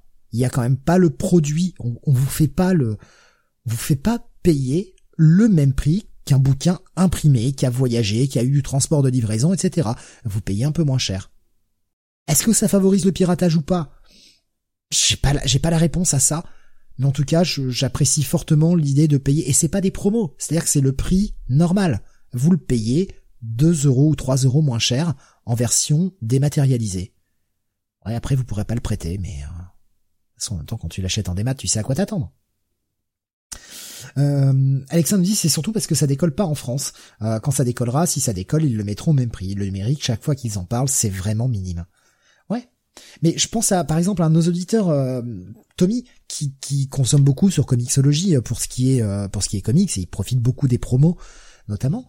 Mais si jamais il a envie de, de, lire du manga en numérique, parce que bah pour lui c'est surtout aussi un problème de place, et quand on est bah, dans, dans les dom c'est aussi difficile d'arriver à se les faire livrer sans payer des frais de port incroyables. Bah, c'est une bonne alternative. Et en plus, a, entre guillemets, je, vais mettre de gros guillemets, mais il est un peu récompensé d'acheter en numérique. En tout cas, il se fait pas enfler d'acheter en numérique parce qu'il va payer un peu moins cher son tome. Bah, moi, j'aime bien. Moi, j'aime bien l'idée. Alors, je sais pas si tu connaissais cette initiative, Jonath. Non. Et voilà. Et vous avez du simultrad en plus, hein, donc euh, ça vaut le coup au moins d'aller voir euh, si vous voulez suivre euh, certaines séries. Il y a notamment en simultrad, je, je vérifie, mais il y a, il y a One Piece notamment. Euh, bah, il y a que One Piece en fait. voilà, il y a que il y a que One Piece. C'est déjà bien. Ah oui. Puis après vous avez Manga Plus, hein, dont on a déjà parlé, qui a maintenant euh, DVF. Donc ça c'est plutôt pas mal. Voilà, c'était juste un petit mot là-dessus, euh, parce que bon, comme j'ai découvert le truc, j'en fais profiter d'autres. Peut-être que euh, peut-être que d'autres comme moi ne connaissaient pas, donc. Euh, Dr Stone aussi euh, chez Glénat. Ah ouais, parce que quand je clique sur euh, Simultrad, il me propose que euh, il me propose que One Piece, il me propose pas Dr Stone. Alors que bon, tu peux lire leur premier chapitre gratos, mais bon après peut-être le site qui est pas forcément très bien fait, ou c'est peut-être moi qui ai pas cliqué au bon endroit. Je sais pas. Ah, euh, Suro qui dit ah non, euh, ah zut. Bah, bah oui, bah, en tout cas oui, il y a il y a il y a ça. Il y a par exemple il y a enfin il y a, une grande partie de leur catalogue vous pouvez découvrir les premiers chapitres si vous les tentez. Bref, on va passer à notre dernier sujet. Je vais préparer la petite image. À défaut d'une rétro-review, puisque Sam n'est pas là, euh, on va pas euh, taper un titre sans lui, on va plutôt parler, bah, on va dire un peu de nos titres favoris, un peu de notre parcours. Parce qu'on a souvent parlé de notre parcours comics, mais on a très peu parlé de notre parcours manga. Donc il serait de bon ton peut-être qu'on en parle un petit peu. Euh, comment on a découvert ça, comment on y est venu, euh, les séries qui nous ont marqué, ce genre de choses-là. On sera pas forcément un listing exhaustif, hein, euh, on va surtout parler un peu de nos premiers amours et euh, de ce qui fait qu'on a aimé le genre. Et bah, Jonathan, je pense, tout comme moi, tes premiers, tes, premières rencontres avec le manga, en tout cas l'univers japonais, bah c'est par le biais des animés. Oui, bah je pense que comme tous les gens de notre génération, autant mettre les pieds dans le plat, c'est via effectivement les animés qu'on pouvait voir principalement sur le club Dorothée, mais aussi euh, bah, des fois euh, sur euh, sur la 3, sur la 2, sur la 5 aussi, qui diffusait des, des animés, mais voilà, hein, principalement par la télévision française et donc le, le club Dorothée. Et donc bah c'est comme ça que j'ai découvert euh, Dragon Ball, euh, Senseiya euh, et euh, et Okuto no Ken et puis aussi des trucs comme Candy, voilà. Princesse Fly. Sarah. Fly nous disait Alexin, bah oui, Fly évidemment. Et et Olivier Tom, Captain Tsubasa quoi. Captain Tsubasa, ouais. Euh, bah les Samurai Troopers aussi, hein, ma foi, hein, les Samurai de l'Éternel. Euh, donc euh, oui, non, c'est comme ça que j'ai découvert.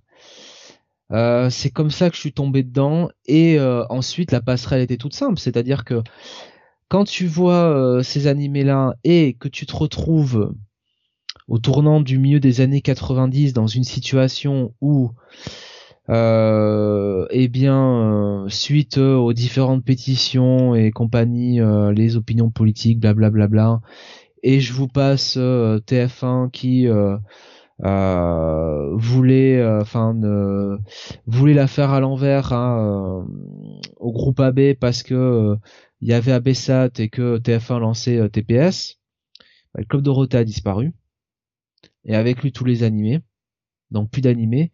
Et qu'est-ce que vous faites dans ces cas-là? Bah pour retrouver ce que vous voyez à la télé bah bah vous tombez, vous allez dans votre marchand journaux, vous allez dans les librairies et vous allez lire les mangas quoi. Et donc euh, bah, les premiers mangas, évidemment, c'est les Dragon Ball aux éditions Glénat, alors que ce soit les tomes euh, euh, les tomes fat, hein, les tomes reliés à reliés à 38 francs, 40 francs à l'époque, mmh. ou les fascicules plus kiosques, destinés aux kiosques, bah, qui étaient de ouais, divisé en deux, ouais. qui étaient à 18 francs. Putain, je me rappelle pas du prix. Là, je me rappelais pas du prix. Je m'en serais pas rappelé du tout là.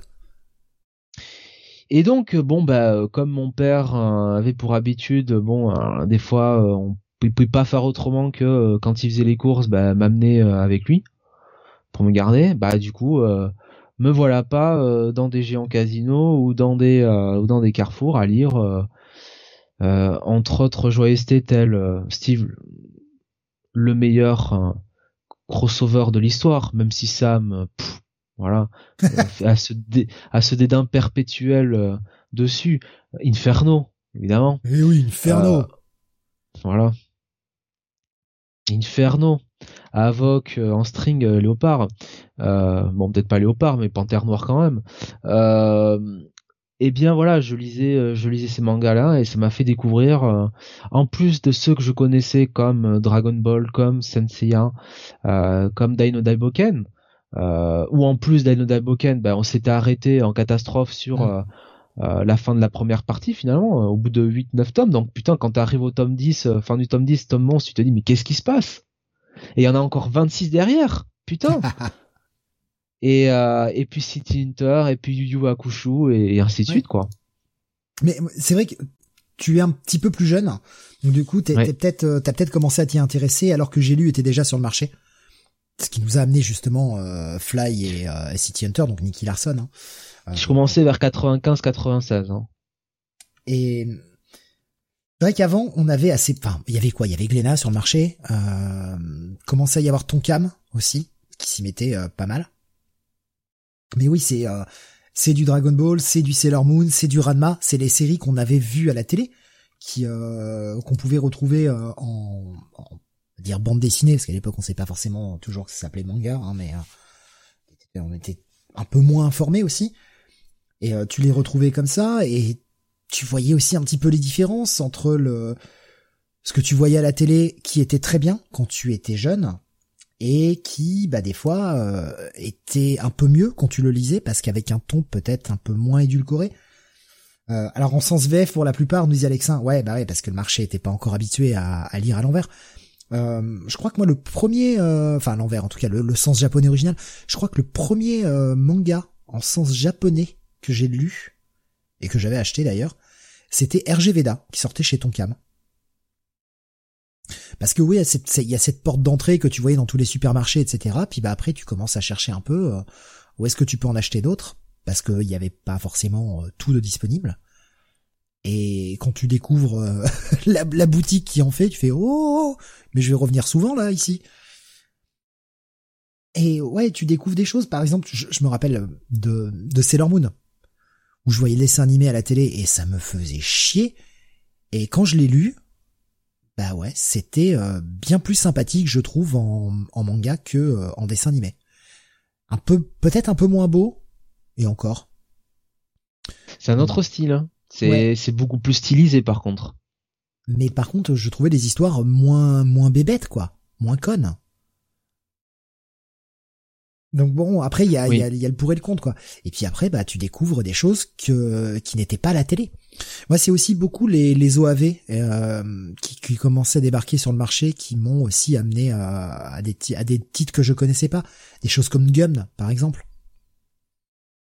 Qui, qui avait pas euh, d'animé euh, chez Dorothée et qui avait pas d'animé tout court et c'est par le, le, le truchement d'OAV que tu, tu découvres ça et tu fais putain c'est bien et tu t'aperçois qu'il y a un manga tu fais putain mais j'y vais quoi.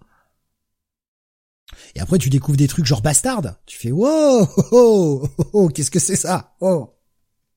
Et effectivement. Berserk. On carré un peu plus tard, mais. Ouais, alors ça, moi, je j'ai pas pris le train en marche, là, du tout.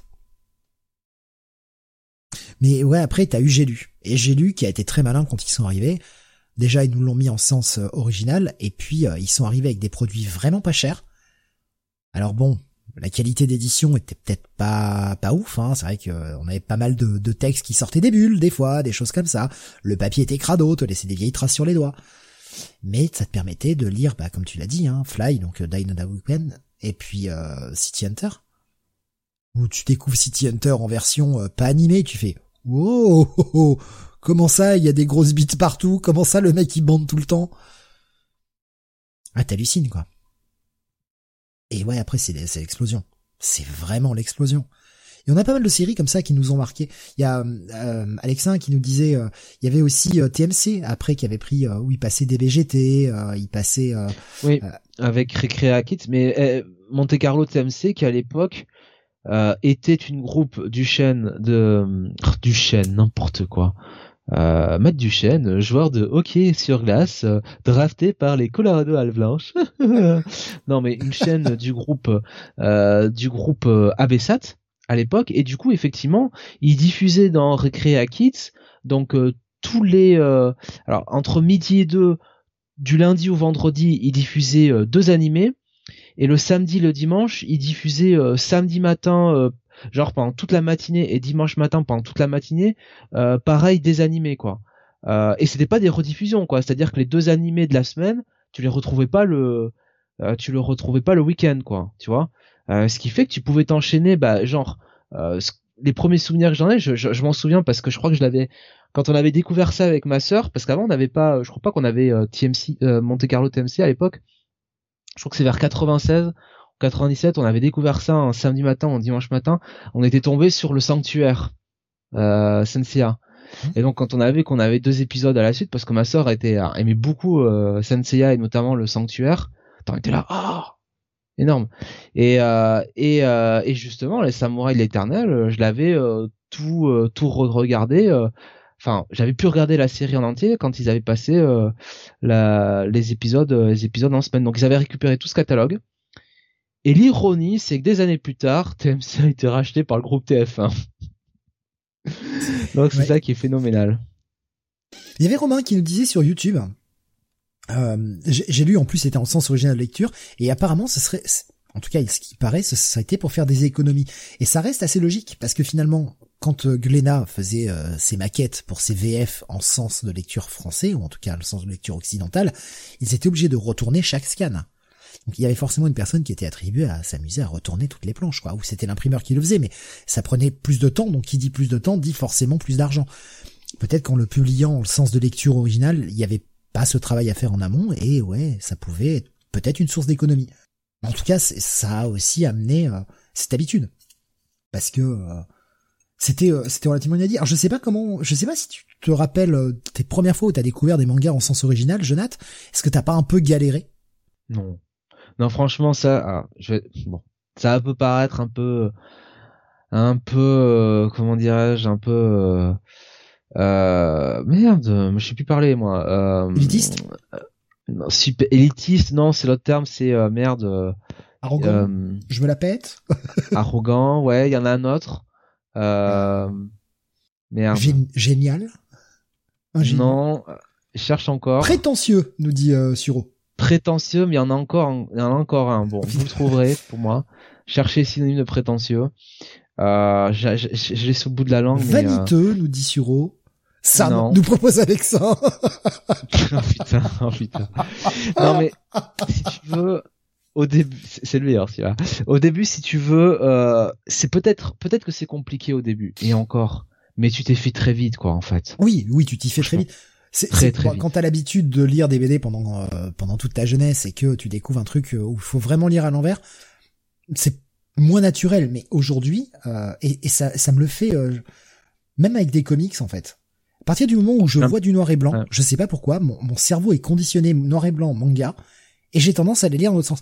Je sais pas si tu te rappelles, j'en avais parlé euh, quand on avait fait la review du Robin, ou dans de, la nouvelle série Robin, dans laquelle Damian est en train de lire un, manga. Sauf que quand on a ces pages de manga dans le comics, elles sont publiées dans le sens original, alors que tu vois bien qu'il lit de, de droite à gauche. Et, et du coup, moi, j'ai mon cerveau, il a fait j'ai eu beaucoup de mal à, à, lire les moments de manga dans Robin parce qu'ils étaient en sens occidental, alors même que dans le dessin tu le vois tenir le, sens original du truc. Enfin, c'est un vrai merdier. Ça m'a, ça m'a vraiment perturbé. Et mon cerveau est maintenant conditionné. C'est du manga et euh, bah je le lis à l'envers et j'ai aucun problème. J'ai lu avait la bonne idée hein, d'ailleurs, euh, je sais pas si vous vous rappelez dans les premiers tomes de mettre des des petits numéros dans les cases alors, en bas des cases, alors oui, ça gâchait un poil le dessin, mais c'était quand même assez petit. Mais on avait numéro 1, numéro 2, ça t'aidait pour le sens de lecture. En tout cas, de quelle case aller soliser avant laquelle. Ce qui était plutôt pas mal, je trouve. Voilà. Euh, les mangas de Tokyo Pop, c'était des belles merdes. Ils reviennent de loin, les nous dit euh, Alex. Il y avait aussi euh, beaucoup Dark Horse hein, qui avait fait, qui avait fait pas mal pour le, manga aux, États-Unis, hein, en publié pas mal. Et Viz Media principalement. quels sont les, tes premiers gros coups de cœur en termes de manga? Et du coup cette fois-ci au-delà de, des animés, quand tu as commencé vraiment à lire du manga, quels ont été tes premiers gros coups de cœur, Jonathan? Alors, est-ce qu'on est sur le manga ou sur l'animé? Non, justement, au-delà des animés, euh, alors même si c'est quelque chose qui euh, où tu y es venu à partir de l'animé, quels ont été tes premiers coups de cœur papier, quoi, grosso modo? Ok, qu'on soit clair. Euh, bah, par rapport à ce qui était ce qui était publié à l'époque, je dirais quand même très clairement euh, Daiboken. Donc Fly. Je préfère hein, quand même Daino Daiboken, Dragon Quest. Ça a vraiment été euh, mon euh, mon premier gros coup de cœur. Euh, je dirais aussi euh, ouais, aussi Senseiya quand même parce que j'étais content de voir la partie Hades que on n'avait pas et qui est quand même je trouve relativement bien dessinée. Euh, même si pour moi euh, c'est vraiment les OAV de 2002 euh, qui m'ont qui, qui me mettront toujours une claque en tout cas la première partie. Dragon Ball sans plus tu vois. Dragon Ball c'était plus une habitude parce que l'offre n'était pas non plus immense. Et bon fallait tu vois fallait lire quelque chose. Et puis en plus tu te tapais toute l'histoire sans les fillers. Ouais. C'est ça, c'était avantageux, ouais. Akira, euh, je l'ai fait par l'animé. Et puis Akira, c'est quand même une œuvre, si tu veux, pour euh, en, ouais, en, comment dirais-je, en, euh, en vraiment, pour, pour la savourer à son maximum, il faut quand même avoir un certain âge, je pense. Tu vois? Oui, oui, oui, oui. C'est pas, c'est pas non plus, euh, c'est pas non plus de ces euh, qui est super cool sur sa moto, quoi. Hein, tu vois? Voilà. c'est autre chose. Alexandre le dit très bien aussi. Akira, c'était cher à l'époque pour nous. Oui, c'était très cher aussi. Il y avait euh, Suro qui nous disait Inoue, lui, dans ses premiers coups de cœur euh, papier. Ah oui, Slam Dunk. Bah oui, Slam Dunk, effectivement. Forcément, bah oui.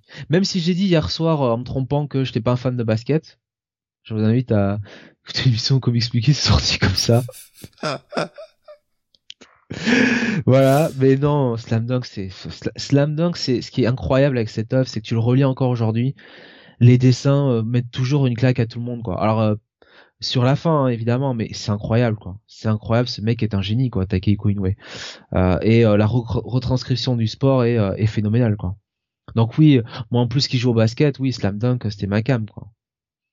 Donc Vagabond surtout. Euh, après Vagabond, oui, forcément. Vagabond surtout. J'ai jamais pris le temps de lire Slam Dunk. J'ai commencé par Real récemment, nous disait euh, Sion.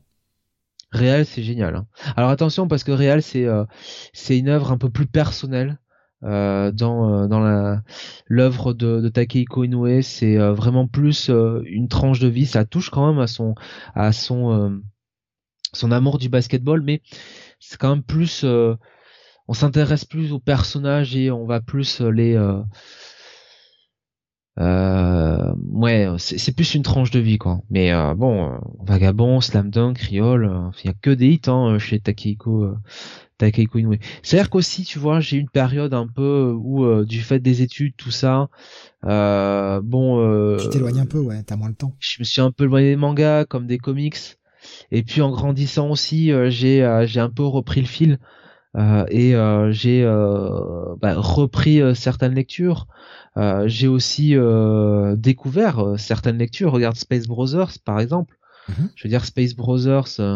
je vais être tout à fait franc avec vous. Space Brothers, c'est quand même une œuvre qui a commencé bah, finalement en 2007. la première apparition au, au Japon et, euh, et finalement, euh, bah moi j'ai commencé vraiment à lire que au tournant de, enfin même euh, au milieu des années 2010 quoi. Enfin tu vois, même vers la fin des années 2010 quoi. Ouais, bah oui, parce que de toute façon déjà même en France, hein, ça a commencé relativement tard. Hein, c'est arrivé en 13 Je suis allé vérifier, hein, je le sors pas de mon chapeau. je suis allé vérifier, c'est, c'est voilà, sais pas de ma tête. En, attendant, j'avais été vérifié, ouais, c'est sorti en 2013, donc oui, c'est pas, c'est pas arrivé très très tôt en France, quoi. Et, c'est vraiment quelque chose sur lequel, quand j'étais plus jeune, je serais totalement passé à côté, je ne serais même pas allé lire. Alors qu'aujourd'hui, très clairement, euh, euh, c'est, c'est, c'est, c'est fantastique, tu vois. Il y a quelqu'un qui nous dit justement Slam Dunk, c'est magnifique et cette fin est parfaite. Oui, oui, oui. Slam Dunk, la fin est, est exceptionnelle, quoi c'est c'est la fin euh, la fin qu'il fallait parce qu'en plus euh, c'est là qui per c'est ce qui permet à Slam Dunk de rentrer dans la légende et à et, et à Inoue de rentrer dans la légende et à l'inverse à quelqu'un comme euh, putain Yashi, euh, oh j'ai plus son nom l'auteur de, de Captain Tsubasa. Euh, ah, qui lui au contraire se bah se caricature se caricature de, de plus en plus quoi. Yoshi Takahashi, voilà. Euh, Yoshi Takahashi qui euh, lui n'a jamais su euh, sortir de Captain Tsubasa et qui bah, a toujours rajouté une couche supplémentaire et son manga il est totalement pété quoi. Voilà, il n'y a pas d'autre mot quoi. C'est le grand n'importe quoi. Et, et, même les fans de la première heure le reconnaissent eux-mêmes. Ben justement, Alexa nous disait Captain Tsubasa aussi en manga, on avait la suite après la Toho, le tournoi international à Paris. Ce qu'on n'avait pas. Et euh, justement, Takahashi il continue encore. Hein, Kael nous disait euh, c'est catastrophique son Tsubasa Rising, Sun derrière. Parce qu'il n'a jamais su, en fait, si tu veux. Euh, alors on va me dire oui, mais c'est plus facile pour Takehiko Konoe parce que finalement il a fait que combien de 32 volumes sur sur Slam Dunk, 30, je sais plus. 32 ouais, je crois. 32 ou 34 euh... Mais si tu veux, euh, prenons l'exemple de Hajime no Hippo, justement, dont on a parlé plus tôt. Euh, 31 volumes Slam. Euh, Hajime no Hippo, Georges Morikawa, finalement, ça fait 32 ans qu'il écrit ce manga. Euh, donc finalement, il, reste sur ces personnages à une évolution constante, un peu comme dans l'univers de Captain Tsubasa finalement, puisque Captain Tsubasa, on suit la carrière de Tsubasa, des jeunes, des, donc des benjamins ou des minimes, appelez ça comme vous voulez, euh, jusqu'à maintenant, euh, enfin bientôt les professionnels quoi, la Ligue des Champions. Je crois que c'est un peu euh, son idée finale d'aller faire la Ligue des Champions. Bon, Morikawa il fait un peu la même chose quoi. On prend Hippo quand il a 16-17 ans au lycée et euh, bon maintenant euh, Hippo il approche la trentaine quand même hein, l'air de rien. Euh, donc mais là où Morikawa est bon et là où où Takahashi n'est pas bon c'est que Morikawa a toujours su garder une forme de déjà d'écriture terre à terre. Donc pas avec de débauche de super pouvoir ou quoi que ce soit. Bon certains personnages sont immensément fort, mais il essaye de garder ça dans le lore un petit peu de la boxe, tu vois. Et surtout, et surtout, il a eu l'intelligence de ne pas s'attacher en permanence sur Hippo. C'est-à-dire que, comme je le disais précédemment, Hajime no Hippo, il y en a pour tous les goûts. Il y a plusieurs personnages qui sont développés, il y a plusieurs arcs qui sont développés autour des personnages. Euh, le problème de Captain Tsubasa, c'est que c'est Tsubasa centrique. Voilà. Et, euh, et donc déjà ça tue totalement le suspense puisque à la fin, et non euh, comme dirait Gary Lineker, ce n'est pas les Allemands qui gagnent, c'est Tsubasa qui gagne. Euh, et, et voilà, et en plus il n'y a pas de suspense et il n'y a pas d'attachement quoi. Tsubasa est un personnage déjà fade et en plus il gagne tout le temps. Donc plus tu vieillis et plus ça, ça devient inintéressant quoi finalement. Bah, c'est le syndrome Sangoku en fait. Hein. Oui. Et c'est un, peu, c'est un peu trop souvent le syndrome shonen en général. Euh, Dai prend des branlées quand même. Hein. Ouais, ouais, ouais, bien sûr. Non, mais euh, après, il y a, quelques exceptions, mais c'est le fait d'avoir un personnage euh, qui est vraiment euh, au centre de tout et les autres à peine esquissés et qui finalement, mm. c'est pas qu'ils servent forcément à rien, mais en tout cas, ils sont toujours un peu plus en retrait. C'est un syndrome assez shonen en général. Voilà, donc je me rends compte qu'on a quand même un petit peu dérivé sur notre sujet de base. Ouais, mais en même temps, on y va. Euh, voilà, on n'a pas de, plan prévu, on a juste une idée de base et puis après on, on disserte euh, au fil de ce qui vient. Euh, pour ma part, tiens, tu vois, dans les dans mes premiers amours manga, bah, ça a été, je pense, un petit peu comme tout le monde, bah, des choses comme Dragon Ball et notamment pouvoir lire la fin et la, la, la voir et la lire ah, moi, mes premiers mangas, c'est un peu particulier parce que mes premiers mangas achetés, alors il y a eu des, petits kiosques, euh, voilà, par-ci par-là de Dragon Ball, bah, je pense comme beaucoup de notre génération, euh, ces, ces fameux demi-tomes là à 18 francs. Je me retiens le prix puisque tu, nous l'as cité tout à l'heure, hein, j'aurais pas ressenti le prix sinon.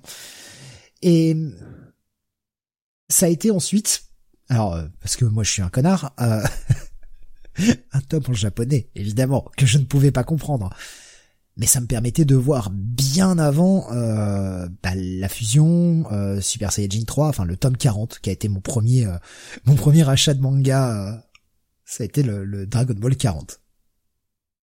Ce qui est très con, j'étais incapable de le lire, mais c'est pas grave. Au moins je, voyais des trucs, je comprenais rien, mais je voyais des trucs. Et bah par la suite, ouais, dans, dans les gros coups de cœur, il y a eu Gun qui, qui m'avait vraiment plu.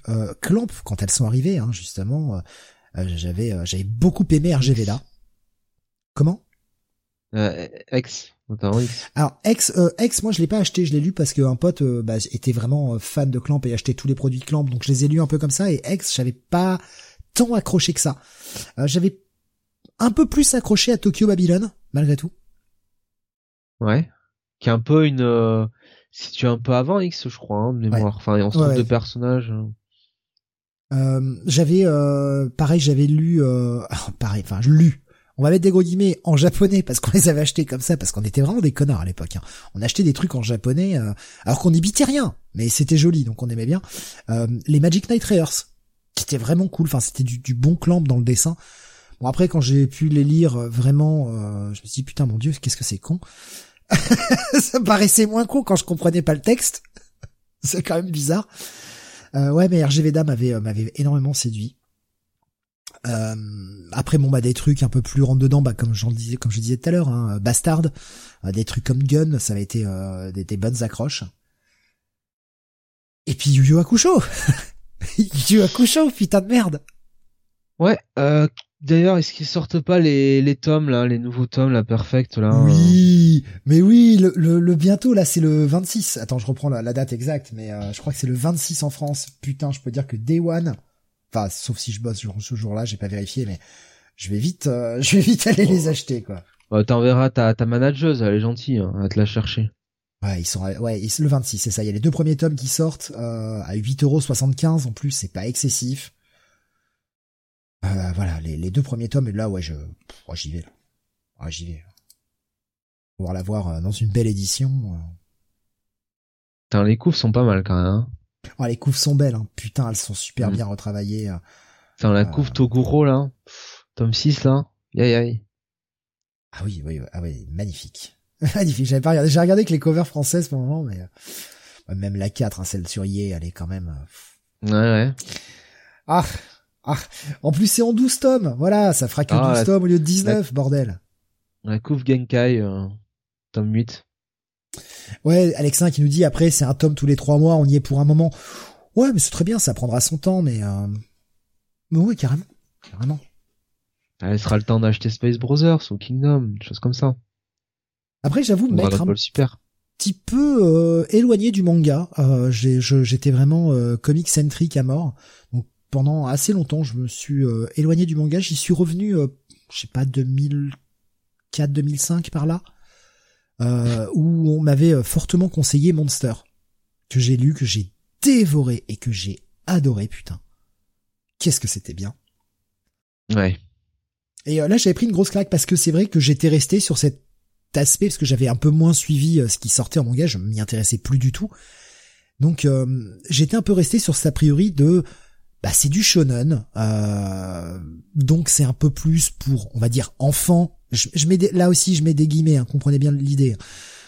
Ça me parle moins que le comic. Je trouvais le comic un peu plus adulte euh, dans son propos, même si pas toujours le cas, hein, surtout fin des années 90, on est bien d'accord. Mais en tout cas, j'étais plus séduit par la, la, branche comics et la branche manga me parlait pas. Et euh, quand j'ai pris Monster en pleine gueule, je m'attendais pas à ça. En fait, j'étais complètement passé à côté du truc. Je m'attendais pas à ça et j'ai pris une histoire vachement plus adulte je me dit ah putain ça peut être ça aussi.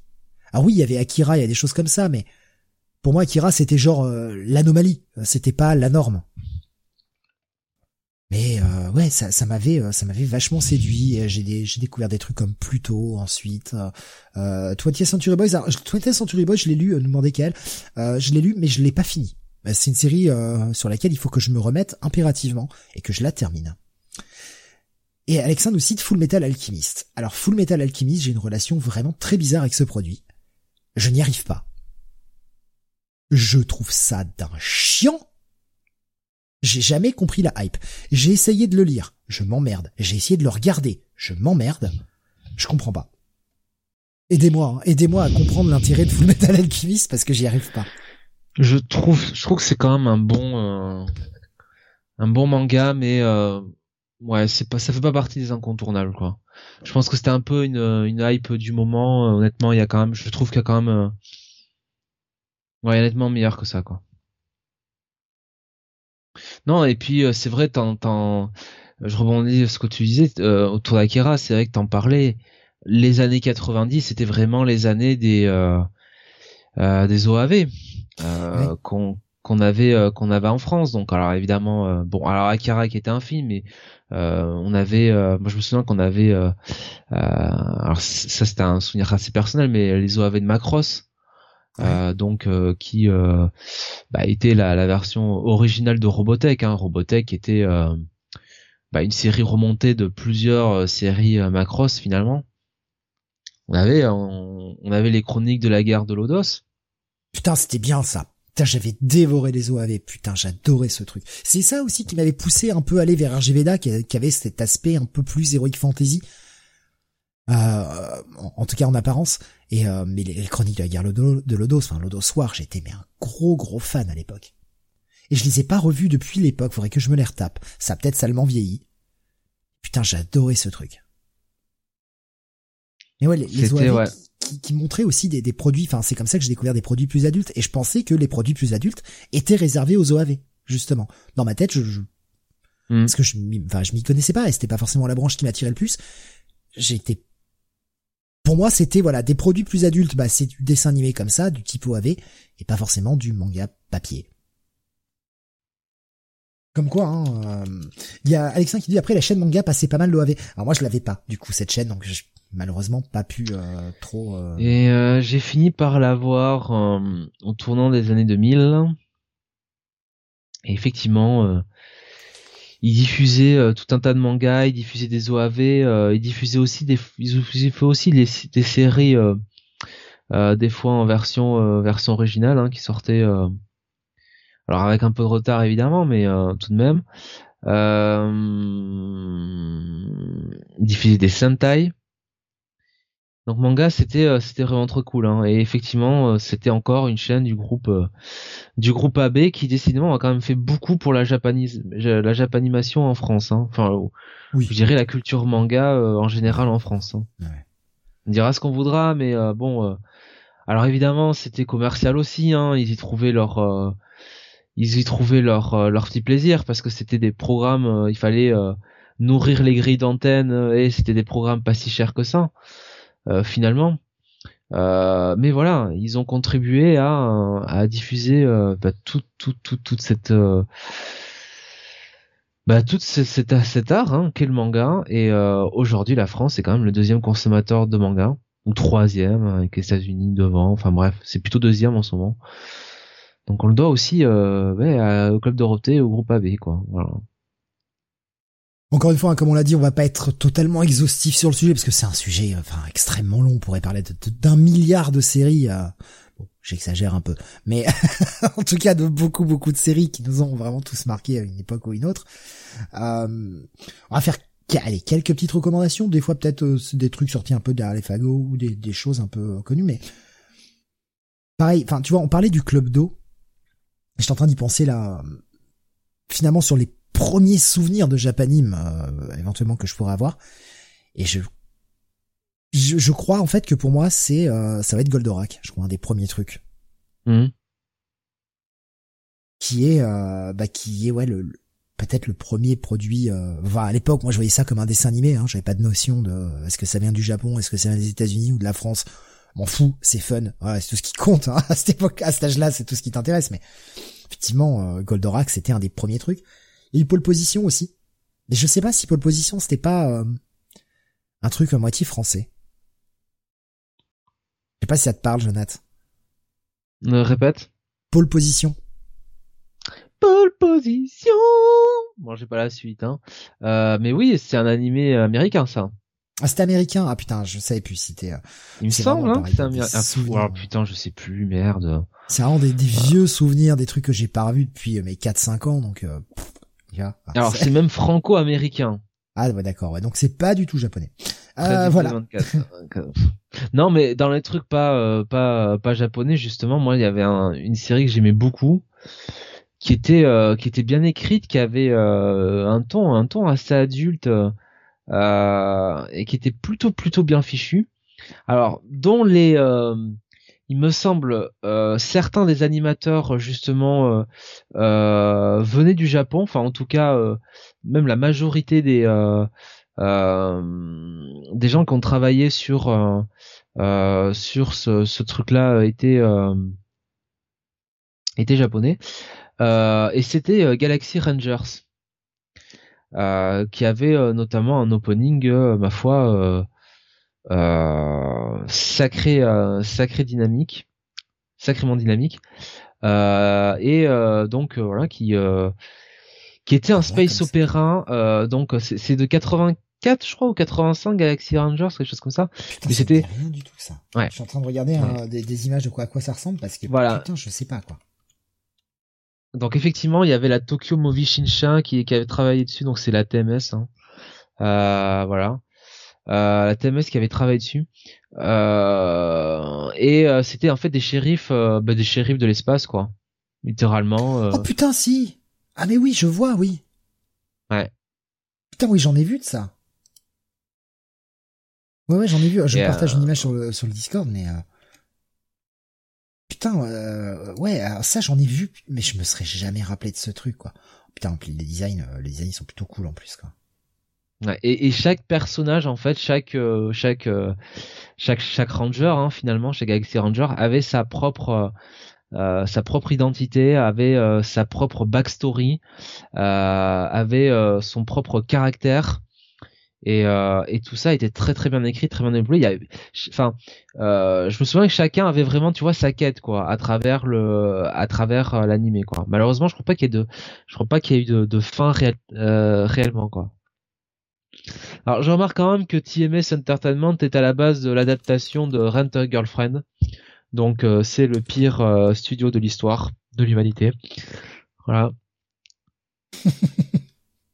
Il y a alors euh, euh Alexin qui nous parlait, euh, euh, nous disait El Hazard sur manga. J'avais une cassette euh, aussi de, de, la bataille des planètes, la deuxième série avec Joel Condor. L'enlèvement du bébé qui devient méchant, c'est traumatisant. On partage hein, justement un visuel de l'objectif. Ben, notamment, oui, le destin de Joe.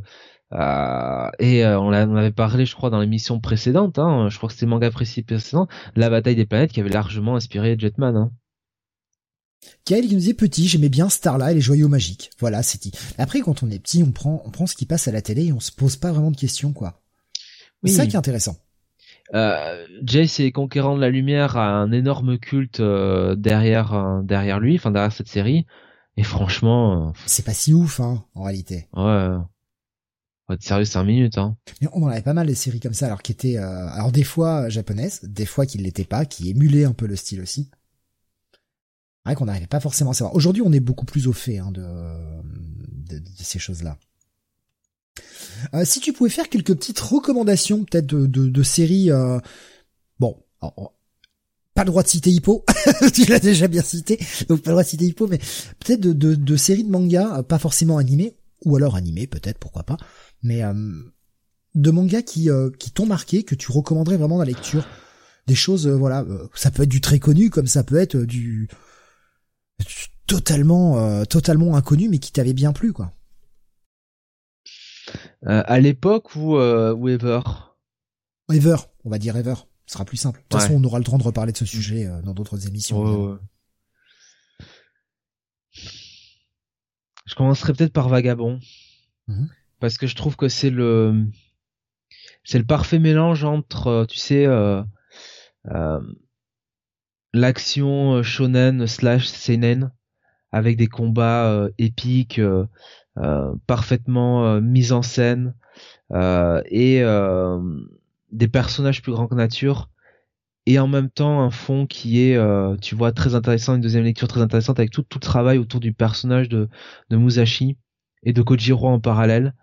Euh, toute cette quête initiatique euh, de Musashi, toute ce, euh, ouais, cette, euh, cet apprentissage de, de la vie finalement de Musashi. Mhm. Je trouve qu'il y a des, des côtés bien poétiques dans, dans ce que peut ce que peut proposer Inoue sur Vagabond. Je dirais quand même Vagabond quoi franchement. D'accord.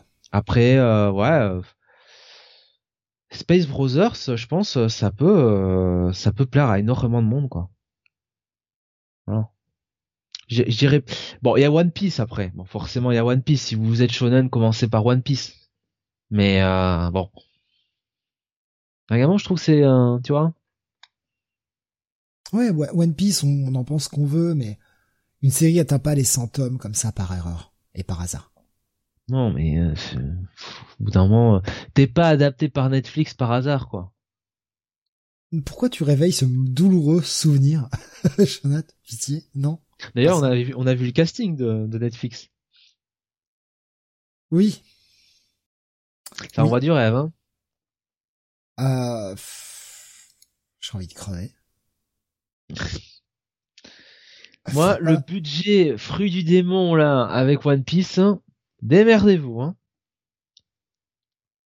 Il y a moi dans, dans les séries que je pourrais euh, que je pourrais conseiller. Ben voilà, Yu Yu Hakusho qui va ressortir, profitez-en parce que putain Yu Yu Hakusho c'est cool. Euh, pareil dans les gros shonen et euh, bah Dai. Dai, dont euh, pareil la version va ressortir. alors ça a été repoussé en janvier ou février, je ne sais plus. Mais euh, voilà, vous avez la, nouvelle version qui va ressortir, donc pareil. Euh, je pense que là aussi, je vais euh, peut-être craquer. je suis faible, bordel de merde, je suis faible. Dragon Ball en perfecte édition. Ouais, ouais, Dragon Ball, ouais, Dragon Ball. On parle pas de super. Hein. Et ouais, Dragon Ball, ça reste, ça reste bien cool. Magnus la saga Boo, hein, quand même pour ma part. Hein. J'aime bien Boo je je garde une tendresse nostalgique, peut-être pas peut-être pas la bonne, mais euh, un peu comme je garde pour Onslaught, tu vois. C'est peut-être pas très justifié, mais j'aime bien j'aime bien Boo parce que parce que ouais le, Super Saiyan 3, la fusion, tout ça, ouais c'est peut-être très con, mais j'aime bien. ouais, c'est ton affection pour euh, pour les personnes euh, de de de de, de, de forme, hein, de, de forte taille. Euh, pardon, excusez-moi. Euh, je... Jax pour au bout, pas mal. Ouais, ouais, ouais. Nia Jax pour faire un remake, euh, un remake de la série Carlos. Oh non, oh non, ça c'est pute, Jonathan, ça tu peux pas, tu peux pas faire ça. Avec Nia Jax qui nous chante des karaokés à toutes les, à tous les épisodes. Ah, Tierly Pimpon sur le chihuahua, quoi. Ah non, pitié, non, non, non, pas ça. Tout nu et tout bronzé. Putain, quel enfer. Ah, on préfère quand je chante Garou, hein. Mais quel enfer, putain. Euh, après, ouais, bah, je voyais euh, Kael qui disait la, la fin de Monster, j'ai eu un peu de mal c'est vrai que la fin est peut-être un peu abrupte, c'est ouais, pas peut-être pas méga satisfaisante, mais pour le voyage qu'apporte Monster, pour montrer que le manga c'est pas que euh, du power-up et, euh, et de la grosse baston, c'est le genre de, truc euh, qu'il faut, ou, un 20th Century Boys, même si mon avis est pas complet puisque j'ai pas fini la série. Des choses peut-être un peu plus adultes comme ça. Ouais, 20th Century Boys, bah, de toute façon, toute cette œuvre, euh, toute cette œuvre euh, Urasawa quoi. De Urasawa, Naoki euh, Urasawa. Euh, oui, c'est Monster. Euh, 20, Century Boys. Plutôt que j'aime beaucoup. Hein? Plutôt que j'aime beaucoup. Plutôt, ouais. Ouais, puis Astro Boy, aussi pareil, qui a fait partie de notre jeunesse, quoi, mine de rien. Osamu Tezuka, évidemment. Astro Boy, Blackjack. Euh, Roi Léo. Ouais, bon, là, ça va. Attends, il a tout pompé hein, au royaume. Donc, euh, Bonjour, j'ai réécrit l'histoire. Pardon. je suis en train de m'étrangler, putain. Eh, le mec, il a pris la machine dans le temps pour pomper le lion. Faut arrêter, quoi. alors qu'il aurait pu prendre les tickets, les numéros du loto, hein Il aurait pu avoir un almanach. Ben voilà, il aurait, il aurait mieux fait de se prendre un almanach.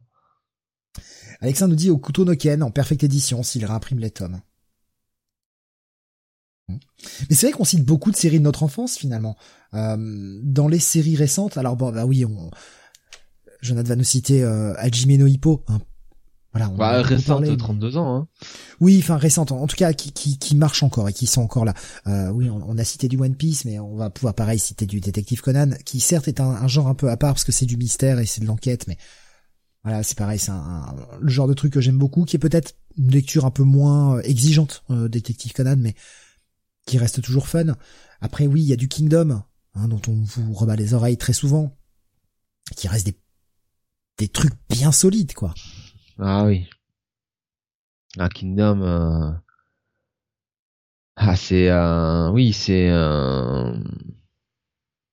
c'est, c'est le, le lire, je pense, avec, euh... avec Berserk. Et c'est vrai qu'Alexandre nous dit euh, il y a du Rumiko Takahashi, Radma, Maison Ikoku, euh, Mao, Inuyasha. C'est vrai qu'on n'a toujours pas cité Rumiko Takahashi, mais Radma, ouais. Je la citerai plus pour sa longévité. Longévité, mais c'est pas possible quoi. Après prioritiser et maintenant longévité, mais c'est pas possible quoi. La longévité, la, la longévité, se calme, on reste sérieux. Euh, tu vois, ouais, je suis c'est sévère hein, ce que je vais dire. Euh, mais j'ai pas l'impression qu'il y a un hit incontournable dans son œuvre, quoi, tu vois. Il n'y a pas quelque chose qui a défini vraiment euh, son époque ou vraiment un, un indispensable, quoi. En Ranma quand même. Ça, enfin, euh, à côté de Dragon Ball, à côté de Senseiya, euh, même à la marge Yu Yu Hakusho, Slam Dunk, Dino Daiboken, je trouve que Ranma est quand même même en termes de qualité, franchement en dessous, quoi. Mais il est un peu la croisée des genres, en fait. Il est un peu la croisée des ah genres entre le shonen et euh, la gaudriole. Petite tendance, euh, ouais. Peut-être un peu. Euh, ça va peut-être paraître un peu méchant pour certains, mais il y a un petit côté un peu shojo aussi. Euh... Inuyasha a une grosse période au début 2000, nous dit Alexin, surtout aux USA. ouais, mais les USA. Inuyasha, j'ai essayé deux trois fois, j'y arrive pas. J'arrive pas à rentrer dedans. Non, moi je suis pas. Euh, ça m'intéresse pas quoi. Ça m'intéresse pas du tout. J'ai jamais accroché. Euh, enfin je. Non, honnêtement, euh, enfin je vous dis. Euh... oui, Ranma c'était bien. Mais bon, c'était bien. Déjà en animé, c'était jamais. C'est jamais ce qui me qui me m'intéressait le plus. Euh, moi, tu sais tous les, enfin tout, tout le tout le bordel avec euh, l'équipe Rocco et, et compagnie, euh, moi j'en pouvais plus quoi. Euh, bon. je t'avoue que je me mords encore les couilles il y a à peu près un mois et demi, un mois et demi, deux mois. J'ai raté une enchère sur eBay où une personne vendait l'intégrale de la nouvelle édition de Ranma pour 100 balles.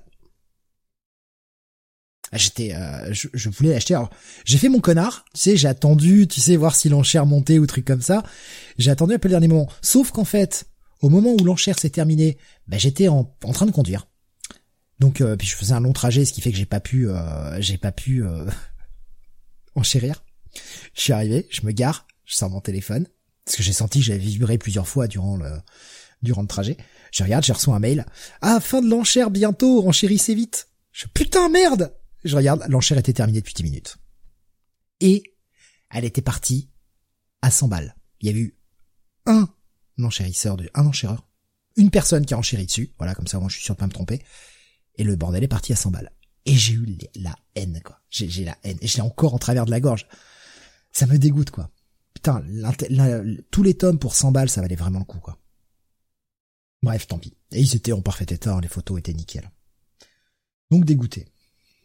Voilà, faites pas les cons, n'attendez pas la dernière minute pour enchérir, faites pas comme moi. 12 euros x 20, nous dit Alexin. Bah ouais, donc c'était une bonne offre. Hein. Une bonne offre.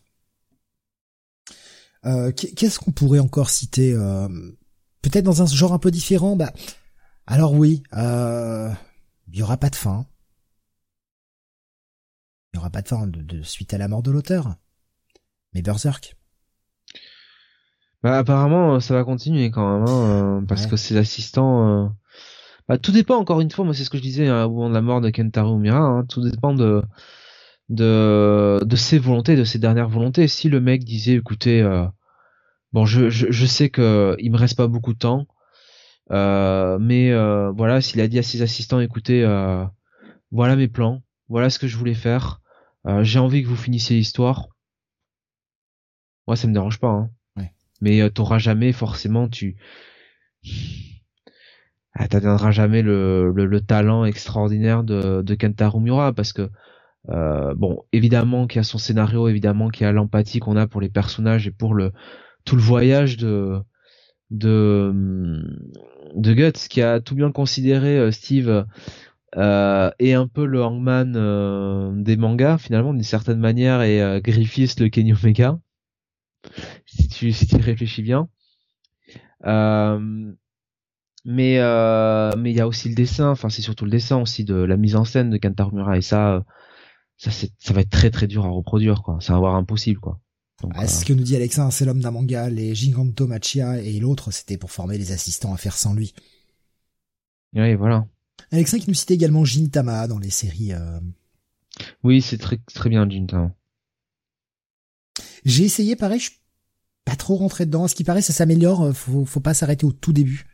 Euh, tout à l'heure, il y avait euh, Kael qui nous citait aussi. Il nous disait j'aime beaucoup euh, Rave. Passer les premiers tomes, c'est bien mieux que Fairy Tail du même auteur. Comment il dit Rave? Rave, ouais. Oui, Rave, c'est c'est pas un chef-d'œuvre? Euh, c'est un shonen de, de, bonne facture, mais oui, c'est infiniment meilleur que, que Fairy Tail. Hein. Fairy Tail se barre en couille très très vite. Hein. Ouais, bah ouais, ouais. Bon voilà, on a. Il y en a d'autres hein, qu'on n'a pas ah. cité évidemment. on n'a pas cité, mais on, est très con quand même. On, est passé à côté. L'attaque des Titans, bordel de merde. Ashita Nojo. Oh, l'attaque des Titans, quoi. Franchement, enfin, c'est difficile de passer. Oui, alors là, euh, c'est difficile de passer à côté effectivement l'attaque des Titans ou de Kimitsu no Aiba, hein, Demon Slayer.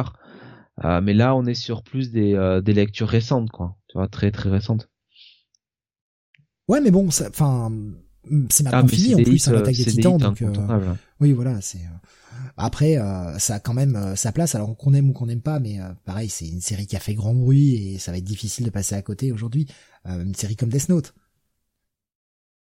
Ça, oui. ça reste. Je suis vraiment convaincu la deuxième partie, honnêtement. Ouais, mais ça reste un des, des gros gros hits de, de, ces dernières années quand même. Ces dernières années qu'on ont un peu plus de 10 ans, mais bon, vous voyez, vous voyez l'idée quoi. Ikaru no Go, bah oui, Ikaru no Go, nous dit Kael. Ouais, carrément, Ikaru no Go, c'est très très bien. Quand je pense que Sam n'aime pas, hein? Oh là là. Quel homme de mauvais goût. il n'aime pas le catch, euh, il n'aime pas Sword, il n'aime pas Inferno. Euh, Qu'est-ce que vous voulez faire de cette, euh, cette sur l'Uberlu hein? euh, qui faisait le manga Pokémon, si vous aimez la licence, c'est incroyable. Un univers partagé de plus de 60 tomes. Ouais, c'est vrai qu'on n'y pense pas aussi à ça. Après, c'est comme c'est pas des licences sur lesquelles on est euh, très très accroché, on oublie un peu, mais euh. Bon, on a fait à peu près le tour. On, C'était histoire de parler un petit peu de, on dire de nos débuts, nos premiers amours, des, choses qui nous ont euh, marqués, qui aussi un peu formé nos goûts, mine de rien. Même si les goûts s'affinent toujours avec le temps. C'était un petit trip nostalgique. Voilà. On avait envie de se faire un petit petit moment nostalgique en, en cette fin d'émission pour remplacer un peu la rétro review. Et finalement est-ce que c'est pas dans le rétro? Est-ce que c'est pas dans le thème? Hein? Ouais. On va dire bah, merci à, Dorothée et merci à AB ouais ouais on peut le dire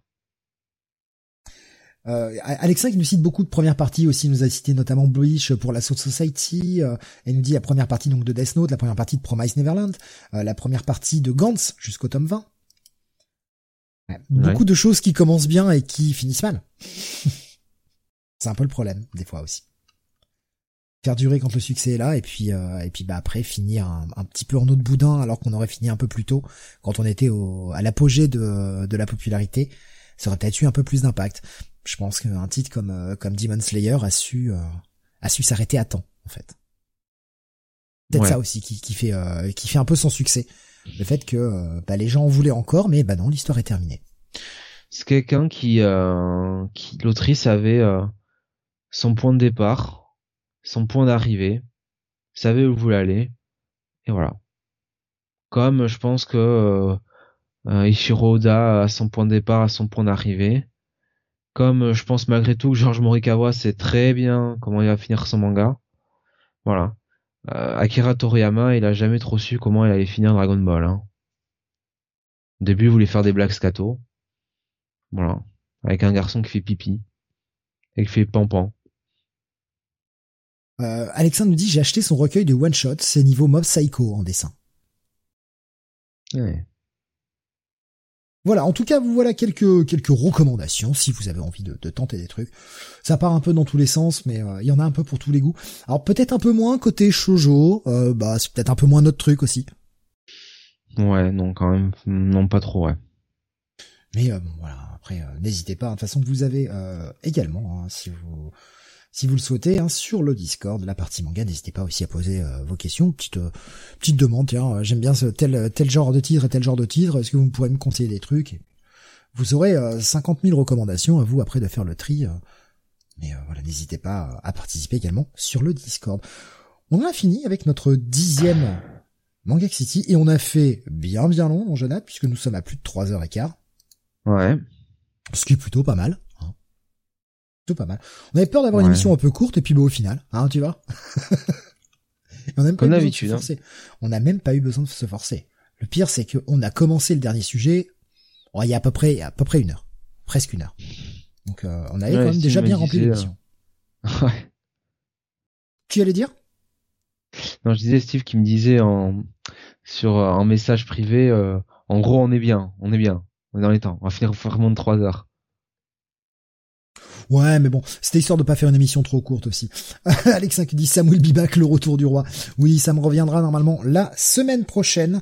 Ah, ça y est, hein, son gros euh, morceau au boulot est passé, donc il va pouvoir euh, revenir à partir de la semaine prochaine. Et justement, la semaine prochaine, qu'est-ce que vous aurez comme émission? Eh bien, quatre. Voilà, parce que ça ne s'arrête pas. Euh, parce que je reprends le taf qu'on ralentit. En tout cas, pas tout de suite. On verra, on verra dans quelques temps quand je serai complètement mort. Mais euh, Kael qui nous dit, pardon, excusez-moi, je m'étrangle. Kael qui me dit, on peut se le dire, c'est vachement mieux sans Sam quand même. eh, eh oui, eh oui. Hein, euh, on attend, on attend ces messages d'insultes qui se vengent de toutes les insultes qu'on a proférées pendant ces trois semaines. Alexin qui me disait trois heures de WhatsApp sur Sam. Oh, ben, il va nous parler de son, son boulot, là, je pense, pendant trois heures. Ah, Kael qui propose on vire Jonathan et c'est parfait. Ah ouais, alors par contre, moi je vais pas tenir trois heures tout seul, quoi. je vais pas venir. Euh, de, de, quelle émission on vire? Ouais, je pense du Manga City, j'ai l'impression. L'émission en cours. Toutes. Ah bah toutes. Voilà, c'est plus simple. Vous avez vu sur le podcast, là? Jonathan, on le met dans la bergerie dorée, nous dit Alex. Hein.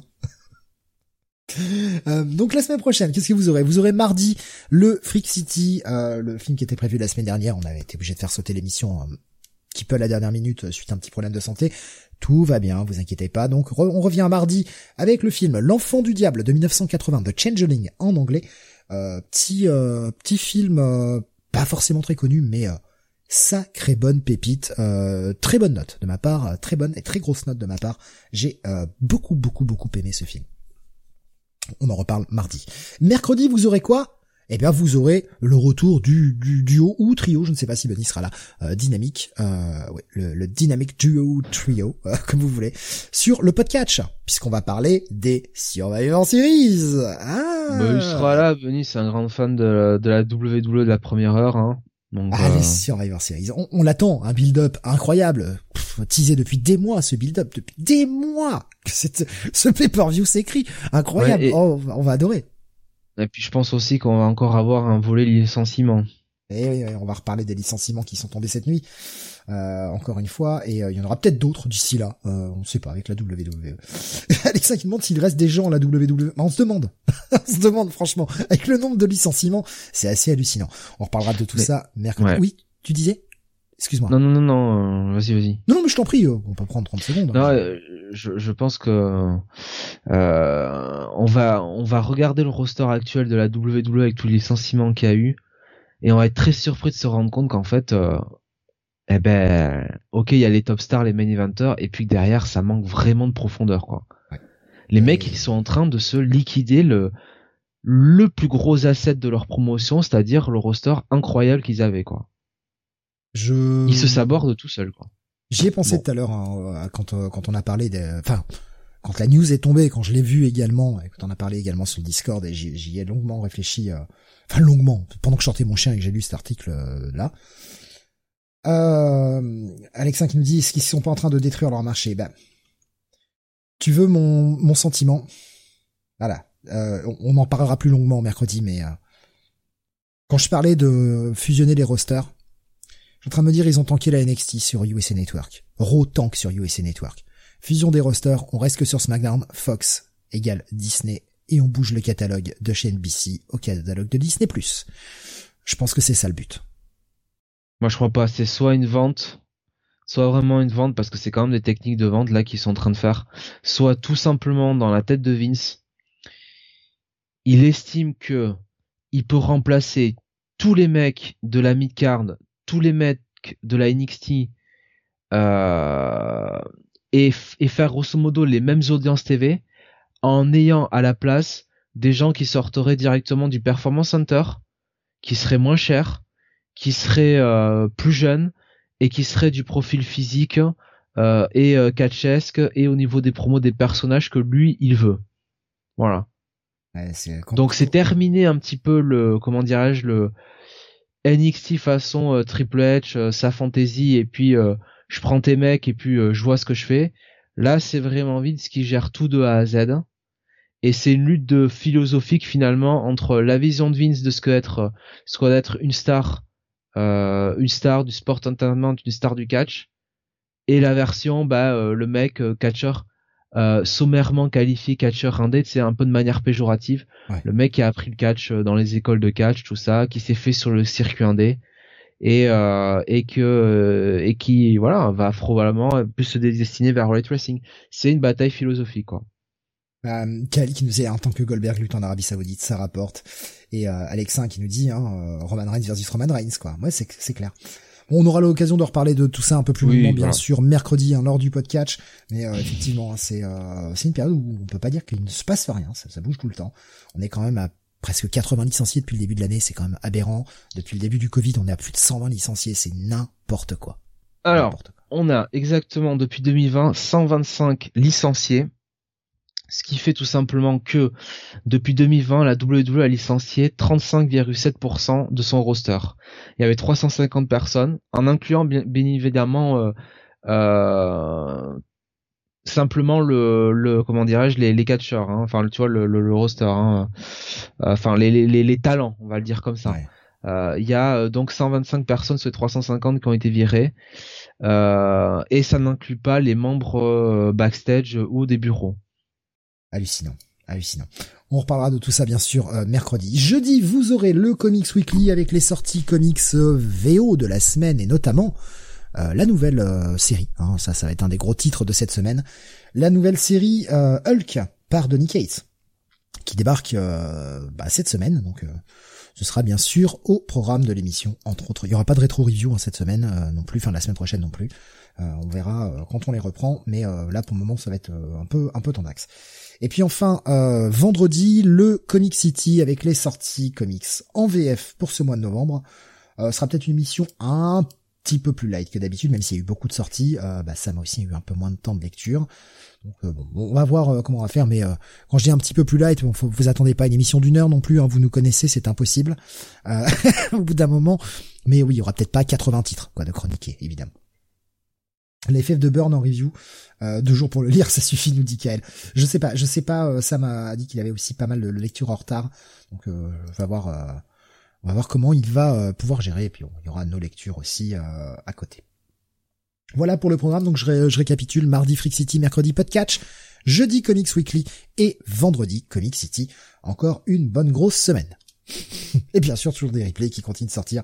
Je, je, je travaille d'arrache-pied pour essayer de vous sortir un replay par jour. Au maximum, en tout cas. J'essaie de le faire dès que dès que c'est possible. Euh, en tout cas sur toutes les fins de toutes les fins de semaine. Et normalement, si tout va bien, si je me chie pas trop euh, sur euh, pour demain matin, euh, eh bien, vous devriez avoir un, une émission samedi et dimanche. Et si je me chie euh, sur samedi, eh ben, vous en aurez une que dimanche. Et je vais faire au mieux. On rattrape. parce que doucement, on grignote. Rappelons que un backstage, Steve quand même se démultiplie pour vous proposer tout ces contenus énormes qu'on a sur Comic City en termes de, de podcast et pas simplement sur YouTube. Ouais, je te remercie, c'est gentil. Mais euh, non, ben je, je fais au mieux. Là, en tout cas, euh, en tout cas, ouais, je, je sais qu'on est, on a beaucoup de retard, on a beaucoup accumulé beaucoup de retard, mais là, euh, je commence à grignoter pas mal le retard. On arrive à début juillet. Alors oui, je sais, on est fin novembre, mais euh, si j'arrive à garder ce rythme de au moins quatre publications par euh, par jour, et j'essaie de tout faire pour, en tout cas, euh, par jour, par semaine, pardon. Oula. Oh non, non, non, 4 par jour, c'est pas jouable. Euh, 4 par semaine, au moins 4 par semaine, euh, on devrait grignoter le retard et rattraper relativement vite. Stream va faire des licenciements à Comic City, il va embaucher Nia Jax. Quelle bonne idée, Alexin. Quelle bonne idée. Oui. C'est un peu useless parce que Naya est tellement télégénique. Non, mais je vais, je vais l'embaucher pour être ma secrétaire personnelle. si, si, elle prendra mes messages. Bah, au moins, t'auras pas besoin d'acheter un presse-papier, hein, avec elle, hein. Et euh, je, je, lui ferai dire à chaque fois qu'elle décroche My Hole. Oh non, eh, oh, oh, quand même. en cosplay gros bout. Putain, quel... C'est pas possible. Euh, pardon. Putain, on est vraiment des salauds. Euh, bref, voilà donc le, le programme est-ce que tu crois que est-ce que, tu crois que en des temps euh, euh en, en, des temps futurs euh, pour les costumes d'Halloween, d'Halloween, l'élite au lieu d'avoir le bibendum chamallow, ils se déguiseront en Nia Jax? Ouais, je pense qu'ils oseront pas. Je pense qu'ils oseront pas. Mais mais ça, ça pourrait être rigolo. ça pourrait être très rigolo. Voilà, avoir débarqué à la EW bientôt. Elle va rouler sur le championnat, tu vois. Elle va rouler sur Brit. Non mais attends, tu rigoles, mais elle, elle aurait une hit mais nucléaire à ah, Wrestling. Ah ouais, la, la hit, euh, la hit de ouf. Bref, voilà pour le programme. On vous remercie de nous avoir suivis. Euh, bah, longue émission, finalement, très très longue émission. On vous, on vous souhaite un excellent week-end. Reposez-vous bien, profitez-en. Euh, merci encore. Et puis rendez-vous à partir de mardi pour euh, les émissions. Vous aurez de toute façon le programme qui sortira comme d'habitude dans les annonces. Voilà, comme ça vous aurez le rappel de tous les horaires. Euh, mardi, on débutera peut-être plutôt aux alentours de 21h15, 21h20. Euh, vu que je termine à 21h, c'est impossible de commencer à 21h. Voilà, le, il me faut juste le temps de rentrer, même si c'est pas très loin, il me faut quand même le temps de rentrer. Donc euh, voilà, plutôt plutôt vers 21h15 mardi, mais vous aurez tout ça de récapituler dans le programme de la semaine. Euh, des gros bisous, portez-vous bien. Euh, J'allais dire le générique, ben non, j'en ai pas. J'ai pas de générique de fin toujours. Il va falloir que j'en fasse un de ces quatre pour euh, pour le Manga City. Mais euh, voilà, hein, repensez, pensez à un générique qui vous plaît, tout simplement. Je peux enregistrer un petit un, petit, garou, un petit garou, hein? Un petit garou mais en japonais, un garou. Bah, eh, garou euh, Markov de Wolf, hein? Yola, c'est ça. Tu, tu, nous fais garou en japonais et puis ce sera très bien. Ce sera. Non, eh. Les gars, les, classiques des jeux baston, hein. Oh. Eh oui. Euh, dans ces cas, ça pourrait être sympathique de se faire. Euh... Je dis ça, tu sais, le, mec qui continue l'émission comme on dit qu'on a fini, mais pourrait être sympathique de se faire un truc euh, sur euh, les jeux vidéo et euh, les adaptations manga. Ça pourrait être sympa. Au-delà de Pokémon, il y en a d'autres. Je suis sûr en plus que c'est un sujet sur lequel Sam serait intarissable. Il y a pas mal de, de, de, de titres Dragon Quest, notamment euh, genre Emblem of Roto et compagnie. Enfin, il y a plein de, il y a plein de trucs comme ça qui pourraient être sympathiques. Des Samurai Showdown aussi. Hein. Bref, euh, portez-vous bien, amusez-vous bien, à la semaine prochaine et bon week-end à vous. Salut à tous.